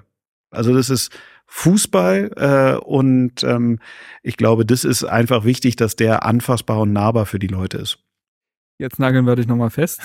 Gut, was kommt jetzt? nee, zunächst dieses Jahr, man wollte den Transfersommer abwarten, bevor man ein Saisonziel ausgibt. Der ist vorbei. Dann wollte man erstmal abwarten, dass die Mannschaft sich findet. Ja. Und jetzt ist ein Monat rum und die Mannschaft spielt seit, diesen, seit diesem Monat so zusammen. Wie lautet das Saisonziel? das ist äh, das ist gut. Ja, aber du hast es ja vollkommen richtig beschrieben. Ähm, also ähm, wir sind in die in die Vorbereitung gestartet und sind genauso angetreten. Jetzt Kader zusammenstellen. Mhm. Ähm, wir wollen ähm, in die Saison reinkommen. Wir wollen in der zweiten Liga ankommen. Ich glaube, das können wir jetzt sagen. Also wir sind, wir sind in der, in der Liga angekommen Und natürlich äh, wollen wir auch erfolgreich sein. Ihr werdet mich jetzt aber nicht auf äh, irgendwas hier in dem Augenblick festnageln, was, was das angeht. Nur ich glaube, wir tun gut daran, weil wir sehen ja, was sich ent entwickelt. Und ähm, wir sehen auch in dem Augenblick, genau wie es anfangen kann zu funktionieren. Wir sehen aber auch, wie eng die, die zweite Liga ist. Aber dass es natürlich unser Wunsch ist, so erfolgreich wie möglich zu spielen, ist ja, ist ja auch klar. Ähm, jetzt haben wir einen Schritt gemacht und ähm, lasst uns gerne Schritt für Schritt gehen und dann gerne auch, ähm, sag ich mal, gern äh, Herbst und äh, Weihnachten nochmal sprechen. Aber ich glaube, wir sind auf einem auf einem ganz guten Weg im Moment. Es lohnt ja auch. Also es ist, merkt man ja immer wieder, äh, ob es die Meisterschaft ist, ob der, Auf, der Aufstieg ist. Man merkt immer wieder, wenn sich die ähm, Protagonisten zu viel Druck machen, weil sie halt ein gewisses Ziel erreichen müssen, dann läuft es meistens nicht gut. Deswegen ist man, glaube ich, gut daran, wenn man das so handhabt, wie du es jetzt sagst. Wir gucken, was wird. Es ist, ähm, es läuft gerade vieles in die richtige Richtung aus meiner Sicht und bleiben wir dran und dann gucken wir, was bei rauskommt. Und dann treffen wir uns nochmal. genau. machen wir. ja, ey, also erstmal vielen, vielen Dank für das nette ja. Gespräch. Es hat wirklich großen Spaß gemacht. Ich habe auch viel gelernt.